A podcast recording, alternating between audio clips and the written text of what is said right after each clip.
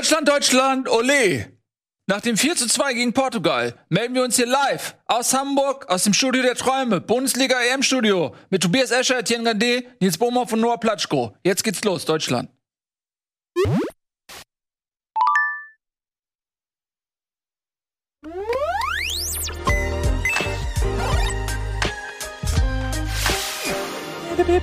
Live aus Hamburg, meine Damen und Herren. Schön, dass ihr da seid. Die Grüße gehen raus an den Chat. Etienne Gade, meine Damen und Herren. Tobias Escher. Gut, hat nicht ganz funktioniert. Ihr habt euch nichts mehr auf. Und Noah Platschko, meine Damen und Herren. Noah Platschko. Da ist er. Neues Mike. Bonjour. Bonjour, es ist er. Alles schönes Bild, schöner Ton. Oui. Oui, oui. Ja, ich freue mich sehr, dass ihr da seid. Leute, Energy, Power, so wie die deutsche Nationalmannschaft, haben wir gerade gesagt, die ersten zehn Minuten dieser Show müssen richtig knackig sein, richtig gut sitzen, dann kann ein Gegentor passieren und dann kommen wir aber zurück und am Ende wird's ein großer Triumph. Ähm, Leute, wenige haben ähm, damit gerechnet, dass die deutsche Nationalmannschaft in der Lage sein wird, 4 zu 1 gegen Portugal zu führen und im Grunde auch 4 zu 1 gewinnen, wenn da nicht noch so ein dummes Eigentor gewesen wäre, halbes Eigentor im Prinzip, dreiviertel Eigentor. Ähm, kann man eigentlich sagen, 4 zu 1 für die deutsche Nationalmannschaft. Kaum einer hat damit rechnen können, bis auf wenige Experten. Ähm, und wir hatten auch einen von uns im Stadion, und zwar den Nico. Und Nico, bevor wir diese Show beginnen, möchten wir doch erstmal eine Grußbotschaft äh, loswerden lassen. Die hat er im Stadion aufgezeichnet. Diese Eindrücke, die ihr jetzt sehen werdet, sind ganz frisch nach dem Spiel aufgezeichnet worden. Da sind die Emotionen ähm, ja noch absehbar im, im Gesicht. Schaut mal rein.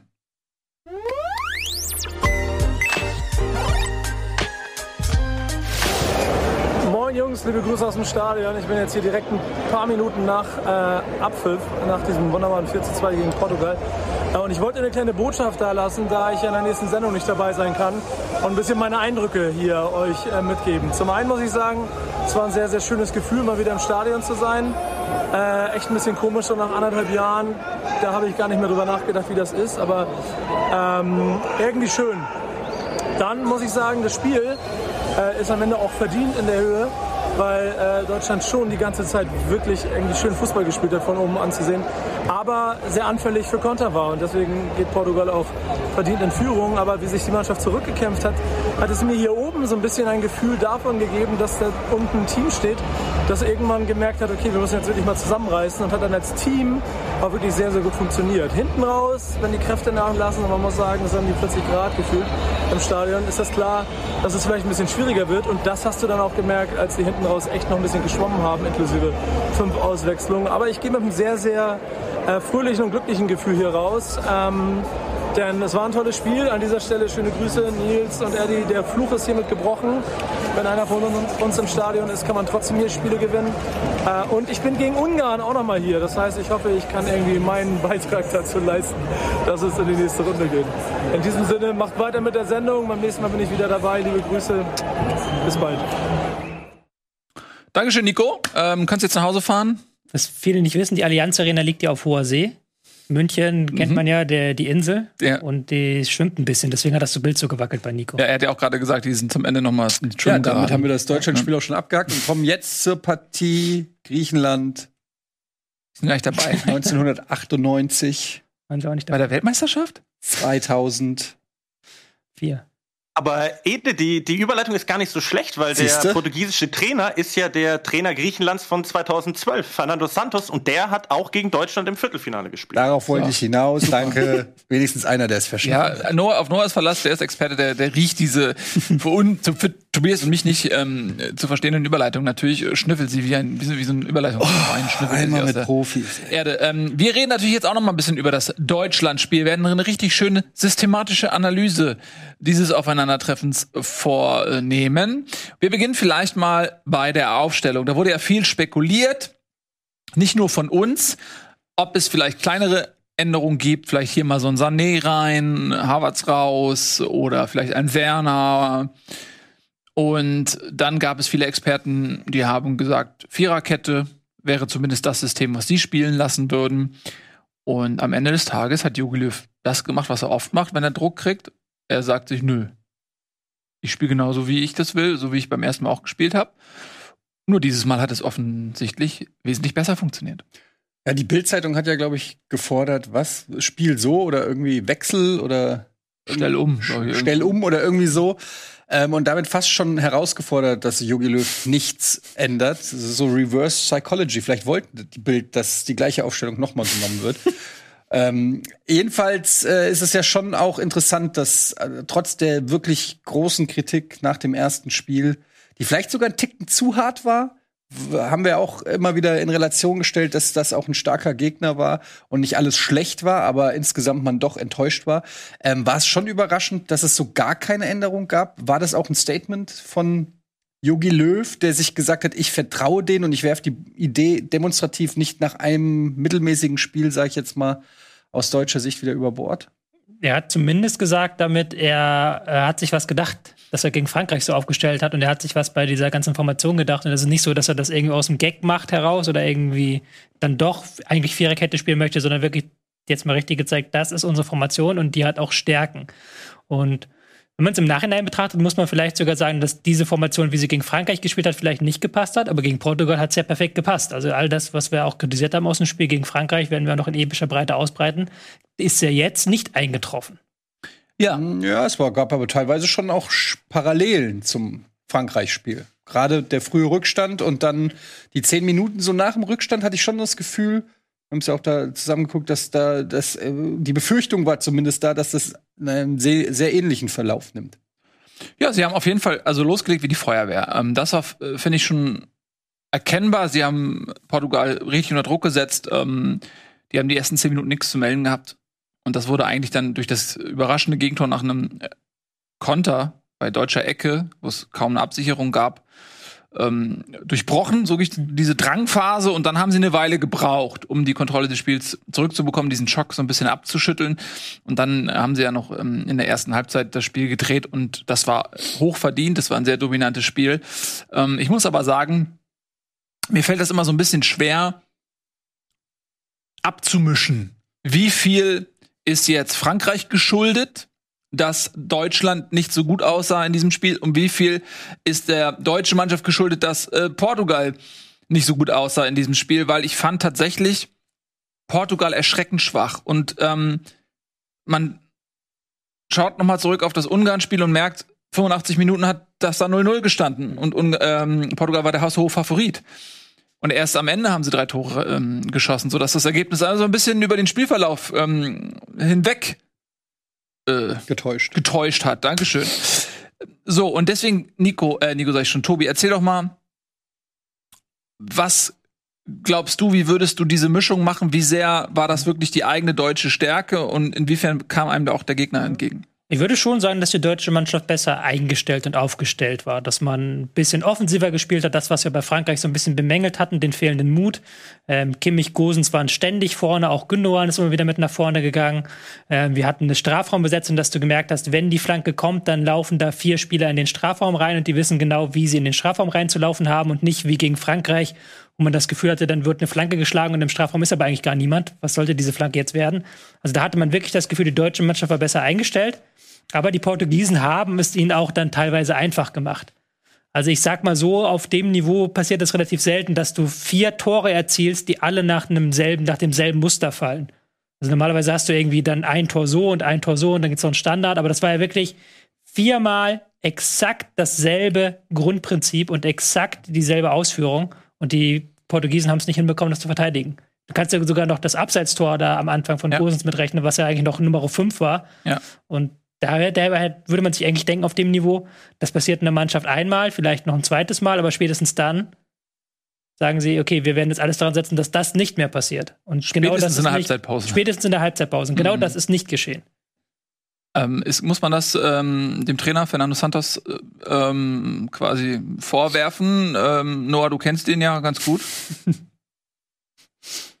Ähm, ja, also man muss ihm zumindest vorwerfen, dass er äh, Semedo und Guerrero, ähm, die beiden Außenverteidiger, auf ganz komische Art und Weise sehr weit hat innen spielen lassen. Ich meine, klar, vielleicht ähm, sollten sie so auch agieren oder ähm, wurden je nachdem, wo der, auf welche Seite der Ball gespielt wird, natürlich ist die, die ganze Kette dann immer mitgerückt. Aber ähm, also ich hatte wirklich das Gefühl, ähm, Semedo hat den Gosens da neben sich überhaupt nicht äh, im Blick gehabt. Also der hatte so viel Platz äh, und, und er ist eben kein, kein Marvin Plattenhardt und hat es dann eben fantastisch ausgenutzt. Und auf der anderen Seite ähm, Joshua Kimmich auch, wo ich beim Frankreich-Spiel bemängelt hatte, dass der ähm, ja überhaupt nicht richtig zur, zur Grundlinie durchkam und sein offensiver Impact eben nicht da war, war das bei dem Spiel eben komplett anders. Heißt, es ist jetzt hypothetisch zu überlegen, was passiert wäre, wenn ähm, Semedo und Guerrero jetzt stärker den Fokus auf die Außen gelegt hätten. Dann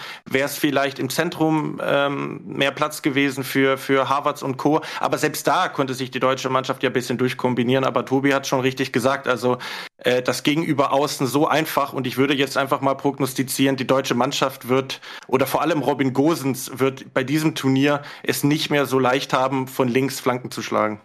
Aber es war ja schon im ersten Spiel, war das ja genau das Thema. Haben wir ja noch im Stadion drüber geredet, dass Gosens ständig auf der linken Seite frei war. Nur da wurde er nicht so viel angespielt mhm. äh, wie jetzt im zweiten. Man hat wirklich das Gefühl gehabt, also so ging es mir, beim Gucken des Spiels kann ich genau die Aufforderungen von Löw an die Mannschaft sehen, auch mit den Flanken aus dem Halbfeld und mit immer schräg rüber, ähm, mit dem äh, Anspielen auf die beiden Außen, die sehr, äh, sehr tief standen. Also man konnte wirklich genau erkennen, was die Ansage war und wie, dass sie halt auch umgesetzt wurde. Die Frage ist, finde ich, ist natürlich eine rein hypothetische Frage.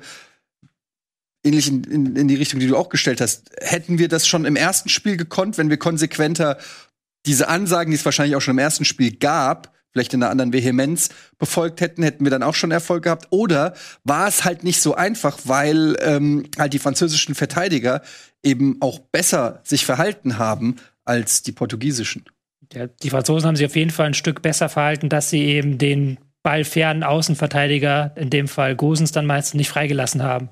Und die Franzosen haben auch das, was du gerade so, so gesagt hast, okay, Gosens war links immer frei, aber Gosens war immer in tieferer Position frei. Also der war ja nicht im Strafraum frei, wie jetzt gegen, mhm. gegen Portugal, sondern der war irgendwo im Mittelfeld frei. Ja, am da, 16er da, auch manchmal. Ja, auch am 16er, aber du willst ja, dass er in den Strafraum reinkommt mit Vollgas. Also dass er wirklich reinsprinten kann und in der dynamischen Situation ist und nicht halt erst den Ball annehmen und dann gucken und dann ein Spiel machen muss, sondern dass er sein Tempo ausspielen kann. Das haben die Franzosen ganz gut verhindert. Also die Franzosen haben geguckt, dass Gosens da diese Bälle eben nicht bekommt. Und das haben die Portugiesen sehr schlecht gemacht. Ich kann das auch direkt jetzt vor Ort, weil wir gerade beim Thema sind, mit der Taktikanalyse unterstreichen, Gerne. die ich so äh, an meinem Laptop ein bisschen vorbereitet habe, weil mhm. genau darum ähm, ge geht es dann nämlich. Wir haben ja einmal die beiden Systeme der beiden Mannschaften aufgeführt, so eine Fünferkette bei Deutschland, zwei, dann vorne so drei Leute. Portugal mit so einem 4-1-4-1. Teilweise war es auch ein 4-2-3-1, aber da wollen wir jetzt nicht so sein. Sind wir wie Jogi Löw und sagen, Systemfragen überbewertet. Ähm, Deutschland hat, ist sehr weit vorgerückt einfach. Also ähm, Gosens immer an die letzte Reihe, Kimmich an die letzte Reihe, Müller, Havertz, Nabri. Dann sieht man schon so, so ein leichtes Übergewicht, 5 gegen 4. Mhm. Und ähm, die Portugiesen haben sich da zwar dann weit zurückgezogen, aber haben sich dann relativ selten getraut, die Außenspieler wirklich hier so nach außen zu nehmen, um dann eben eine Gleichzahl herzustellen. Und was die Deutschen dann hinbe äh, hinbekommen haben, ist dann tatsächlich nachzurücken und wenn Kimmich hier den Ball hatte, dann hast du in der Mitte mit Nabri, Havertz, Müller, teilweise auch ein Gündogan, der nachgerückt ist, hast du die gegnerische Abwehrkette beschäftigt. Mhm. Und man sieht jetzt schon im Hintergrund, hier oben lauert er noch, der Gosens ist völlig frei, aber dann war es halt häufig so, dass er hier angesprintet kam und dann am zweiten Pfosten das Ding eingenickt hat. Oder alternativ gab es auch, glaube ich, ich glaube, das war das dritte oder vierte Tor, wo Gosens dann die Vorlage gegeben ja. hat, wo sie dann anstatt rechts durchzuspielen, haben sie einmal hier so quasi hintenrum gespielt. Ja, Kimmich. Also du meinst jetzt das vierte, das war durch Kimmich vorbereitet? Das, ja, war das dritte war es dann. Das dritte ja. war dann, wo Kimmich die Ablage auf Müller spielt. Müller spielt dann raus auf Gosens, mhm. weil sie eben den Gegner auch nach rechts gelockt haben und dann stand Gosens links frei und er konnte dann die Vorlage geben. Das gab es auch. Aber Gosens war auf links eigentlich permanent frei. Ähm, Semedo einerseits armes Schwein, weil er oft ohne Unterstützung war, aber auch wieder nicht gut gemacht. Der scheint ein Trauma zu haben mit deutschen Mannschaften. Der sah auch schon beim 8 zu 2 damals gegen Barca so richtig schlecht aus und hat auch hier wieder ein richtig schlechtes Spiel gemacht. Und Gosens konnte das, konnte da frei immer an den Ball kommen. Ja. ja, das ist tatsächlich interessant. Also ich musste sagen, am Anfang, da habe ich mich tierisch aufgeregt, weil diese gechippten Bälle aus dem Halbfeld auch gerne mal von Ginter oder so in den Strafraum rein mhm. ähm, so einfallslos wirkten, mhm. weil du hast halt im Strafraum äh, Pepe, den ja. 4,12 Meter großen. Und äh, Diaz, der einer der besten Verteidiger ähm, der Premier League-Saison gewesen ist. Und dann schippst du da irgendwelche Bälle rein, wo ja nicht mal ein Strafraumstürmer lauert, sondern halt im Zweifel jemand, der Havertz ist noch relativ Gnabry. kopfballstark, aber Nabri äh, ist nicht seine Stärke, äh, Kopfball zu spielen. Ähm, Müller auch nicht, also ist jetzt auch nicht so ein Kopfballungeheuer. Und dann hat sich herausgestellt, okay, offenbar war die Taktik gar nicht diese schlechten gechippten Bälle, sondern das sollte wahrscheinlich von Anfang an auf Gosens gehen. Die waren noch nicht präzise genug irgendwie. Ähm, und dann, äh, du hast es ja auch schon gesagt, sind im Prinzip alle Tore auf die Art und Weise irgendwie gefallen. Ja. Ähm, so dass es dann doch ein Plan, klar, eine klare Ansage gewesen sein. Aber man hat halt auch gesehen, auch beim 1-0 der Portugiesen, ähm, oder 0-1 aus, aus deutscher Sicht, dass wir immer noch diese Anfälligkeit haben ähm, bei, bei Kontern. Ich glaube, äh, was war das erste oder das zweite Tor, wo Ronaldo auch den Eckball köpft, dann rüber rennt und noch das Tor macht? Das war das Erste. Was war das erste? Ne? Selber rausgeköpft, dann den kompletten Platz lang gerannt und auch noch das Tor gemacht. Ähm, also ich finde, Yogi ist schon auch ein gewisses Risiko einzugehen, dass, dass wenn dieses Spiel nicht so ausgegangen wäre, Mhm. wie es ausgegangen ist, dann hätte es, glaube ich, ganz schön Ärger gegeben, weil dann hätte man gesagt, äh, unverbesserlich, exakt die gleichen Fehler. Und ähm, also man hat sich da natürlich einem ordentlichen Druck ausgesetzt. Ich finde es eigentlich ganz cool, weil es zeigt auch äh, Cojones in einer gewissen Weise zu sagen, nein, wir glauben an uns. Ich lasse mich jetzt nicht wegen einem Spiel aus der Fasson bringen, aber ja, die Anfälligkeit hinten, finde ich, ähm, ist immer noch ein Problem. Und wie auch, ähm, äh, wie wir, wie wir gerade ähm, gehört haben von Noah, du kannst nicht davon ausgehen, dass die nächsten Gegner auch so fahrlässig ähm, verteidigen gegen unsere Außenspieler. Und da bin ich mal gespannt, wie es dann jetzt auch äh, in den weiteren Spielen wird. Weil da sehe ich schon auch noch, also da ist nicht alles Gold, was glänzt, will ich sagen. Auch wenn die Euphorie jetzt da ist, weil das auch ein kämpferisch, also vom Willen und von der Leidenschaft, das ist ja auch das, was wir jetzt seit Jahren einfordern, war eigentlich das das Geilste, finde ich. Nicht mal spielerisch. Da fand ich, waren das halt, wie ihr sagt, ne, so diese langen Bälle und die sind dann ma mal von einem deutschen Spieler gelandet und so. Aber der, die Leidenschaft, die ersten zehn Minuten, die haben sich ja in den Rausch gespielt. Du hattest ja wirklich das Gefühl, boah, und da gehe ich noch mal mit der Grätsche rein und ich fresse Gras und das ist genau das, was, was mir auch immer gefehlt hat und das macht Bock, aber es verhüllt vielleicht auch so ein bisschen die Defizite, die immer noch da sind. Noah, achso, Tobi. Entschuldigung, frag du Ja, ich-. Nee, ich wollte mal nur, du bist ja im Stadion gewesen. Ähm, Mhm. diese Intensität, die wir jetzt auch angesprochen haben, in diesen, insbesondere in den ersten zehn Minuten, wie war das so für dich ähm, spürbar? Aus der Vogelperspektive, da sieht man ja doch ein bisschen mehr noch als am Fernsehen. Ja, also ähm, es war eigentlich genauso, wie ihr es auch beschrieben habt. Also die deutsche Mannschaft hat es von Anfang an äh, komplett im Griff und ähm, dieses dieses Abseitstor von Gosens, das würde ich gerne noch mal äh, erwähnen. Das war das war ja so artistisch und, und toll gemacht. Da bin ich auch auf der Pressetribüne wirklich so kurz so, so bin ich bin ich so zusammengezuckt und dachte mir so boah was ein Tor. Ähm, und dann ja, ähm, war die deutsche Mannschaft weiter am Drücker und dann ist eben jenes, äh, äh, ich nenne es Tim Walter Tor äh, äh, passiert. Ähm, ein, ein Tor ohne Konterabsicherung der deutschen Mannschaft und, und die einzelne Führung für Portugal. Und dann ähm, gab es so eine Phase bis zum ersten Tor der Deutschen, so eine Viertelstunde, wo ich auch mit Arbeitskollegen auch noch ein bisschen im Chat war, da, da fiel das Stichwort Watutinki-Vibes, weil eben auch das passiert ist, was du angesprochen hast, Nils, so, so Flanken aus dem Halbfeld von, von Ginter und so eine, ja, ich will sagen, minimale Unruhe äh, im Publikum. Aber ähm, das hat Tobi ja auch schön illustriert. Ähm, Im Endeffekt hatte Deutschland eben eine, auch ein personelles Übergewicht, ne, mit einer 5 zu 4 Situation dann. Und ähm, ja, über diese, diese Verlagerung ganz oft von, von Kimmich auf Gosens ist die deutsche Mannschaft dann auch zum Erfolg gekommen. Was vielleicht eben der Unterschied war noch zum Frankreich-Spiel, dass eben die, die Besetzung im Strafraum, also die Zielspieler, Havertz, Nabri, Müller, dass die dieses Mal eben auch ähm, erreicht wurden. Und ich will vielleicht noch eine Sache anmerken. Also das erste Tor, das war natürlich ganz, ganz cool gemacht und auch die Direktabnahme von Gosens, wo dann Havertz das Eigentor erzwingt. Ähm, es war schon so eine Art Brustlöser, weil so ein Spiel kann sich auch in eine andere Richtung entwickeln. Und äh, ich sag mal, da war auch ein bisschen Glück dabei bei diesem Tor. Also Diagonalball von Kimmich, Gosens nimmt ihn direkt und ne, der, der Ball prallt dann von Diaz Fuß ins Tor. Und dann ist es, äh, glaube ich, der deutschen Mannschaft auch ein bisschen leichter gefallen, weil dieses erlösende erste Turniertor gefallen ist. Und ähm, ja, aber ähm, war auf jeden Fall ähm, eine, gute, eine gute Anfangsphase und auch ein verdienter Sieg der Deutschen. Mhm. Was ich vielleicht nochmal unterstreichen möchte, ist dieser mentale Aspekt auch. Wir hatten ja gerade diesen, diesen Vergleich zum Frankreich-Spiel. Ich glaube, dass vieles, was man da jetzt auch gemacht hat und was dann spätestens nach dem 2-1 für Deutschland sehr, sehr gut funktioniert hat, das hätte man vielleicht auch gegen Frankreich machen wollen. Halt diese konsequente Strafraumbesetzung, ähm, ein Harvard, der dann auch mal sich bewegt und auch mal auf dem rechten Flügel auftaucht und ein paar Positionswechsel. Diese, diesen Mut, den du dann hattest, den haben sie sich ja richtig erspielt im Verlaufe des Spiels. Hast du halt richtig nach dem 1 zu 1, wie Noah gesagt hat, gemerkt, das war so ein Brustlöser. Da haben sie dann noch mal halt eben sich wieder mehr getraut, Fußball zu spielen. Und gegen Frankreich war es vielleicht einfach auch so, du hast gegen Frankreich seit 2014 kein Spiel mehr verloren. Viele waren 2018 dabei, als ja wirklich relativ chancenlos ähm, dich hast dupieren lassen von Frank äh, Frankreich. Nee, 2016 war es, 2016. Also Bei der se- EM. seit 2014 kein Spiel mehr gewonnen. Genau, du. mehr gewonnen. Und 2016 hat man relativ chancenlos da das 0 Halbfinale 0 zu 2 verloren. Und da bist du vielleicht im Kopf auch nochmal anders als gegen Portugal, der ja dein Lieblingsgegner ist, wohingegen die Portugiesen ja gegen Deutschland keine guten Erfahrungen hatten, wo du halt wirklich gemerkt hast, bei denen hat es nach dem 1 zu 1 zu rattern begonnen. Mhm. Und die haben dann eben nicht mehr in die Zweikämpfe gefunden. Das ist dann vielleicht auch so ein Stück weit der Unterschied, dass du gegen Frankreich ein Stück zu viel Respekt hattest und jetzt dafür die Portugiesen ein Stück zu viel Respekt von den Deutschen hatten und dann manchen Konter nicht so wuchtig ausgespielt haben, wie sie es vielleicht hätten tun können.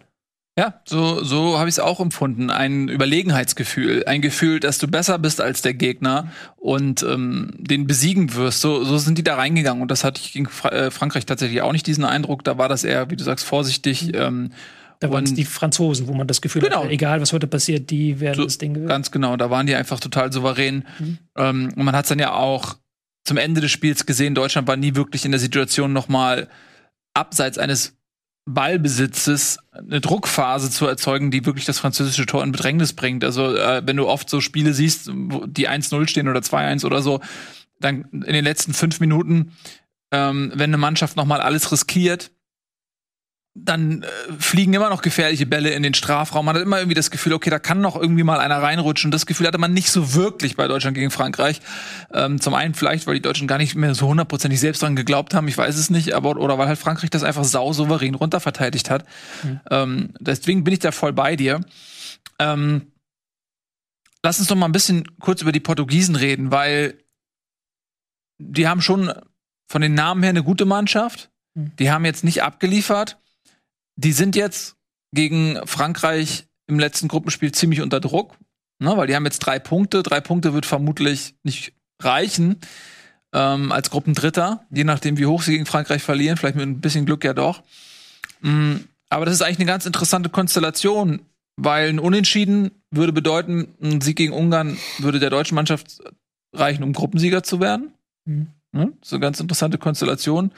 Ähm, wenn Frankreich gewinnt, dann ähm, reicht Deutschland auch ein, ja, einen Punkt, um Gruppenzweiter zu werden. Also soll, soll, Deutschland sollte das schon schaffen, aber Portugal, ähm, ja, die, die müssen einen Punkt holen wahrscheinlich. Wenn Portugal gewinnt und Deutschland gegen Ungarn gewinnt Sind wir Gruppensieger. und äh, Frankreich ist raus. Du kannst ja Dritter noch weiterkommen. Das ist Ja. ist ja alles so, so, so diffus noch. Und äh, das Portugal gegen Frankreich-Spiel kann ich mir auch nicht allzu toll vorstellen, weil Frankreich ja auch ein Unentschieden reicht, auf jeden Fall zum Ja. Weiterkommen. So Wenn Sprechen wir. Ungarn gewinnt können die auch noch weiterkommen.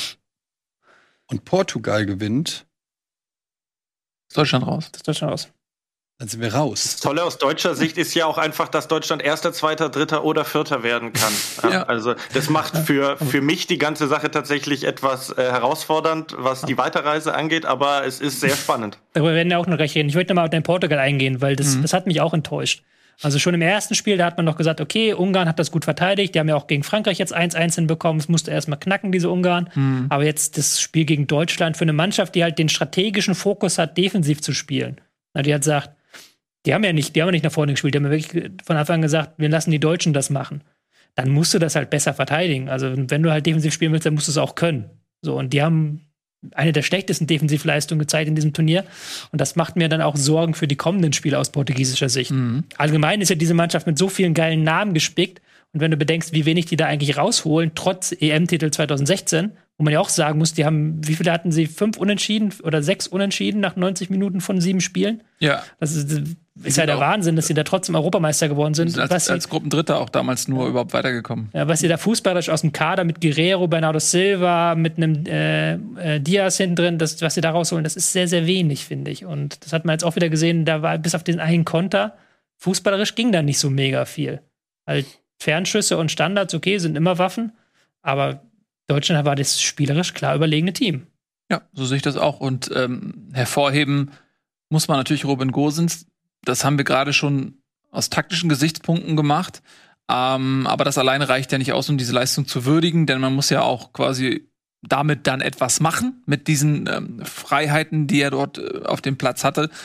Und er war eigentlich an jeder gefährlichen Situation beteiligt. Ne? Dieses eine erste Tor, was nicht gezählt hat, dann hat er, glaube ich, zwei vorbereitet und auch eins selbst gemacht. Musste dann leider raus. Nach 60 Minuten wohl mit äh, Adduktorenproblemen. Ähm, der ist Man, äh, Man of the Match auch geworden. Äh, Wer hat für euch noch eine hervorstechende Genau. Leistung Ich abgeliefert? glaube, wir müssen dann nur noch mal die Chance gegenüber äh, von Robert Go Robin Gosens zu schwärmen. Ich glaube, du hast ja auch heute schon, heute war es für T-Online Artikel geschrieben, wo du halt ihn über, über den Klee lobst. Ja, da bin ich auch nicht ganz Ja. einverstanden. Also du hast gesagt, ähm, besser als Podolski. Schon ganz schön, ganz schön gewagt. Nichts, also der war, das war eine überragende Leistung, aber Podolski hat über 100 Länderspiele, glaube ich, abgeliefert. Vielleicht ein bisschen früh für dieses Urteil. Nun, ähm, will da vielleicht verschiedene Ge Gesichtspunkte mit einfließen lassen. Also das Ding ist zum einen dieser Podolski-Vergleich, der ist natürlich äh, zum einen etwas hochgegriffen und ähm, ja, vielleicht ist er auch ein bisschen boulevardesk, äh, will ich sagen. Aber es gibt ja, sag ich mal, so, so Parallelen. Im Rasenfunk haben sie sogar tatsächlich von der optischen Parallele gesprochen. Soweit bin ich gar nicht gegangen. Ähm, aber äh, ja, einmal diese, diese linke Klebe, äh, die er hat, auch so seine nonchalante äh, Art. Und ähm, ich finde tatsächlich, dass er in Summe eigentlich auch noch ein, ein Spieler ist, der, der vielleicht noch den einen Tick äh, spielintelligenter ist. Ne? Poldi war oft einfach so linke Klebe, ich schau den Ball drauf und dann ist er drin. Und äh, bei Gosens sehe ich da tatsächlich spielerisch einfach noch ein bisschen mehr Potenzial. Tatsächlich ähm, muss ich aber auch sagen, und da würde ich Tobi recht geben, ich habe auch tatsächlich Tobis Blog-Eintrag äh, vorher gesehen, äh, in dem er sich drüber echauffiert hatte, dass Joshua Kimmich als Pendant zu Gosens nur eine 2 bekommen hat. ähm, dass Joshua Kimmich eben auch eine fantastische Leistung gebracht hat. Und ähm, tatsächlich habe ich im Stadion auch eine Einzelkritik gemacht. Ich habe Joshua Kimmich auch nur eine 2 gegeben. Im Nachhinein würde ich Tobi sogar recht geben und sagen, Ja. er kann, Joshua Kimmich kann in diesem Spiel nicht arg viel besser machen. Aber dieses Gosens-Spiel hat tatsächlich alles nochmal so ein Stück weit überstrahlt. Allein sein Einsatz, es gab diese Szene in der 47. Minute, mit, also mit dieser Szene habe ich meinen Text auch begonnen. Da hat er sich gegen Ronaldo bis an die Grundlinie wirklich reingeschmissen und den Ball erkämpft und die Menge hat getobt und es war so ein Moment, der gezeigt hat, ey, der ackert nicht nur bis nach vorne, er hat vielleicht viel Platz, aber er macht es auch richtig gut, sondern der ist auch defensiv voll dabei. Und ähm, ja, diese Mentalität, liebe Grüße an Marco Reus, ähm, die ist eben für die, für die deutsche Mannschaft, glaube ich, noch sehr, sehr wichtig. Und äh, ja, Löw hat gemeint, es ist nichts Dramatisches mit den Adduktoren. Und ähm, ich habe tatsächlich noch kurz Kontakt mit dem Co-Biografen der, der Gosens Biografie äh, gehabt der, den ich auch gefragt habe, na, wie geht denn der Gosens jetzt, jetzt damit um, ne? Wir kennen ja alle so ein bisschen die Geschichte von ihm und der hat natürlich gesagt, ey, der Junge, der checkt das noch gar nicht, so was da gerade abging. Das hat man auch so ein bisschen in den Interviews nach dem Spiel gemerkt, so von wegen, ey, zwick mich, ich habe das nicht realisiert. Also es war eine super, es war eine super Leistung von ihm. Gegen Frankreich war er auch schon nicht schlecht, aber ähm, ja, auch Joshua Kimmich war schon gut. Vielleicht ganz kurz nochmal zu der Geschichte Robin Gosens.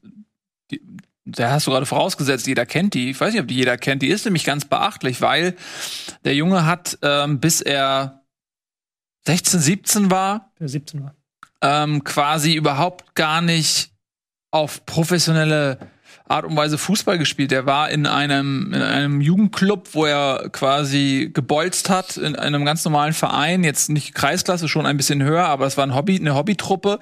Und ähm, gibt auch schöne Interviews mit elf Freunden und so weiter, wo er dann auch schildert, äh, dass er äh, da auch mit seinen Jungs immer feiern gegangen ist, teilweise aus der, aus, aus der Disco direkt auf dem Fußballplatz. Und da gab, gibt's eine äh, Schlüsselszene, Ähm, da war mit seinen Freunden wieder feiern. Meine hat eine Stunde gepennt und dann ein Spiel gehabt. Und da hat er das Spiel seines Lebens gemacht. Und da saß nämlich ein Scout von Vitesse Arnheim, glaube ich, ähm, und hat eigentlich wegen wollte einen anderen Spieler schauen und hat dann aber Robin Gosens ähm, gesehen, der ein richtig gutes Spiel gemacht hat und hat ihn dann ähm, nach Niederlande in die Niederlande geholt, denn er ist ja auch halb Holländer, sein Vater ist Niederländer. Und dann erst so mit 18 ist er ähm, in, ein, in eine Vereinsstruktur gekommen, die so halb professionell war, ne? Weil du eben auch gerade gerade sagtest, er ist technisch oder auch taktisch vielleicht ein bisschen weiter als als Podolski, was beachtlich ist, weil er nicht jetzt ähm, von Kindheit an irgendwie eine super Ausbildung genossen hat in irgendwelchen Spitzenclubs oder so. Also das ist eine ganz, ganz tolle Geschichte. Ähm, nebenbei studiert er übrigens äh, Psychologie, ja, also an, an der Fernuni natürlich, aber auch da sieht man, was der für einen Kopf hat, ja, weil wenn andere mh, Spieler nach dem Training sagen, okay, ich äh, relax vor der Konsole oder mache irgendwas anderes, dann setzt der sich hin und liest noch ein bisschen Psychologiebücher, um sich eben für sein Studium ähm, fit zu halten. Und das, finde ich, zeigt eine Mentalität, auch über den Platz hinaus, die der Mann hat, Mhm. die aber in solchen Situationen natürlich dann auf dem Platz auch sichtbar wird. Und um noch einem draufzupacken, ich glaube, je größer das Standing wird von Robin Gosens, auch innerhalb der Mannschaft, eben durch solche persönlichen Erfolgsmomente wie jetzt im Spiel gegen Portugal, desto mehr orientieren sich auch die Spieler an dieser Mentalität, die er vorgibt. Und deswegen ist er auch so wichtig für mich, weil das etwas ist, was, glaube ich, der Mannschaft so ein bisschen gefehlt hat. Ähm, spätestens nach dem Abgang von Schweinsteiger, so dass du, dass du jemanden hast, der sich da reinschmeißt, der kämpft, der, weil, weil Gündogan, Kroos, das sind alles so technisch feine Fußballer und Gosens ist ein Kämpfer. Und ähm, ja, der tut der Mannschaft sehr gut. Ja, man muss aber dazu sagen, dass du natürlich, Kimmich ist ja genauso ein Kämpfer. Ja. Er ist halt nur, ich glaube, dass Gosens so wichtig ist, weil er, ich weiß gar nicht, ob er für innen so wichtig ist, bestimmt auch. Bestimmt äh, tut das auch gut, so einen lockeren Typen damit zu haben und auch zusammen mit Müller, dass die beiden dann sich ein Zimmer teilen und viel zusammen machen. Aber für, nach außen vor allen Dingen, also als Identifikationsfigur für die Leute nach außen, weil da taugen viele andere Spieler wie Groß und Kimmich nicht. Wenn du es jetzt rein fußballerisch betrachtest, und das tut mir dann so ein bisschen leid, wenn dann nach dem Spiel Gosen so gelobt wird, aber Kimmich macht da halt wirklich ein Spiel, und das muss man wirklich sagen. Ähm, dieses Spiel kannst du eigentlich eins zu eins auf Video aufnehmen und dann als Lehrmaterial machen, wie du diese Rolle da auf rechts ausfüllen musst. Weil der halt immer richtig stand, immer rechtzeitig eingerückt ist, immer richtig äh, auf dem Flügel stand, Bälle gefordert hat und der auch alles kreiert hat. Und Gosens ist ja dann immer der, der letzte Punkt des Angriffs gewesen, was auch sehr wichtig ist und sehr geil ist, aber ich frage mich dann immer, wie kommt der Ball dahin? Das ist ja dann das, Ja. das was ich mir dann, was mich ja dann am Fußball interessiert. Und das war es dann ganz häufig, weil Kroos und Kimmich so viele wahnsinnig gute Dinge gemacht haben in diesem Spiel. Und das ist dann so ein bisschen schade, wenn das komplett untergeht, aber ich verstehe das auch, weil so ein Gosens natürlich einfach so eine Figur ist, die du bei diesem doch von der realen Welt sehr weit entrückten DFB schon lange nicht mehr hattest. Und es ist vor allen Dingen auch ähm, aus dem Nichts gekommen. Also bei Kimmich weiß man, das äh, ist vielleicht der beste Spieler, den wir haben. Von dem erwartet man diese Leistung. Aber die linke Seite war immer eine Problemzone. Ja, genau wie die rechte, weshalb Kimmich überhaupt erst dort spielt. Und wenn du dann so ein Turnier hast und du bist ein bisschen abgeturnt von der Nationalmannschaft, ist immer noch 2018 dieses arrogante Ballgeschiebe, ist immer noch bei allen von uns im Hinterkopf und das haben wir auch gegen Frankreich dann äh, wieder sehen können. Und dann hast du da halt so einen Typ wie Gosens, der ganz anders tickt und ganz anders rangeht. Das ist eine, das ist so eine, eine Geschichte, mit der man sich äh, auch identifizieren kann. Ich will ihn jetzt auch nicht larger than life machen, ne? Aber da, äh, zwei, um ein bisschen weiter auszuholen. Die Mannschaft, die 2014 Weltmeister geworden ist, die ist im Kern 2006 entstanden. Mit der hat man sich identifiziert. Mit der hat man mitgefiebert. Und nach dem Titel, nachdem dann die Mannschaft auseinandergebrochen ist aus Altersgründen, da hat man angefangen, ein Identifikationsproblem zu haben mit dieser Mannschaft. Man, man so, sowohl mit dem Spielstil als auch mit den ähm, Namen, da konnte man nicht mehr so richtig mitfiebern. Und Gosens ist so ein Typ, der, der als Identifikationsfigur wieder herhält, weil die Geschichte, die der hat, wie der in die Nationalmannschaft gekommen ist und wie der jetzt abliefert, die ist einfach sehr identifikationsstiftend, sag ich mal. Und deswegen ist der, glaube ich, so wichtig und deswegen ist es auch okay, dass ihm dieser Moment gehört. Aber ich bin natürlich bei dir. Kimmich hat auch überragend gespielt. Und der Fußballsnob in mir, damit wir das kurz abschließen können, der rümpft natürlich immer ein bisschen die Nase, weil Goes natürlich seit äh, zwei, drei Jahren genau in dieser Rolle halt richtig brilliert in Italien. Ja. Das kriegt halt nur hier keiner mit. Ja. Aber es ist halt nicht so, dass das aus dem Nichts kommt, sondern wenn man sich damit beschäftigt, weiß man, dass er diesen Lauf in den Strafraum perfekt kann. Was Aber perfekt- Tobi, vielleicht, Ja, Noah, Ja. Äh, einmal noch ganz kurz Noah. Äh, vielleicht ein bisschen provokativ gefragt, aber äh, wenn man jetzt im Nachhinein sieht, wie schlecht Portugal auch defensiv aufgestellt war, meinst du, Christian Günther äh, hätte die Rolle Nee. da auf links an Ach, dem Tag genauso Nee, ausfüllen nee, nee, können? eben nicht, eben Nee, nicht. nee. Ja, ja, hast du ja natürlich Aber- recht. Ja, ja, klar. Ja, klar. Aber ich wollte Deswegen, nur damit ausdrücken, dass es nicht Ja. aus dem Nichts kam, sondern dass er Ja. das halt schon länger macht. Das ist jetzt nicht so, dass er im letzten halben Jahr aufgekommen ist oder sowas. Der hat letztes Jahr schon knapp Ja. 20 Torbeteiligungen, dieses Jahr wieder in der Serie A. Also das ist halt schon, der ist am Strafraum eine Wucht. So, ihr Lieben, äh, wir machen eine klitzekleine Unterbrechung. Es folgt jetzt äh, ein einziger Spot, der ist gar nicht so lang und dann sind wir gleich wieder hier und dann reden wir noch ein bisschen über die deutsche ähm, Nationalmannschaft, aber natürlich auch über die restlichen Mannschaften und Spiele dieser Europameisterschaft.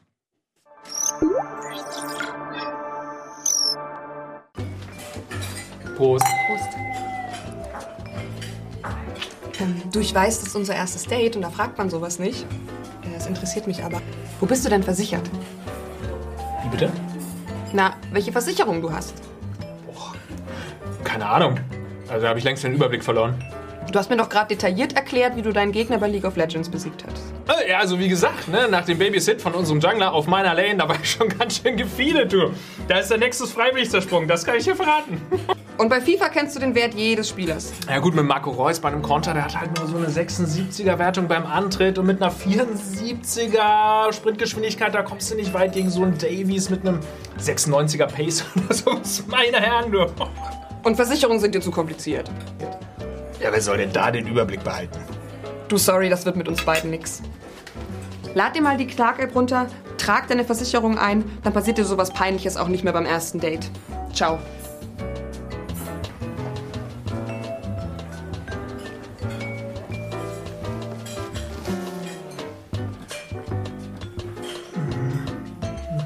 Einfach die Clark-App herunterladen, mit dem Code BEANS anmelden, drei Versicherungen eintragen und einen 45 Euro Amazon-Gutschein sichern.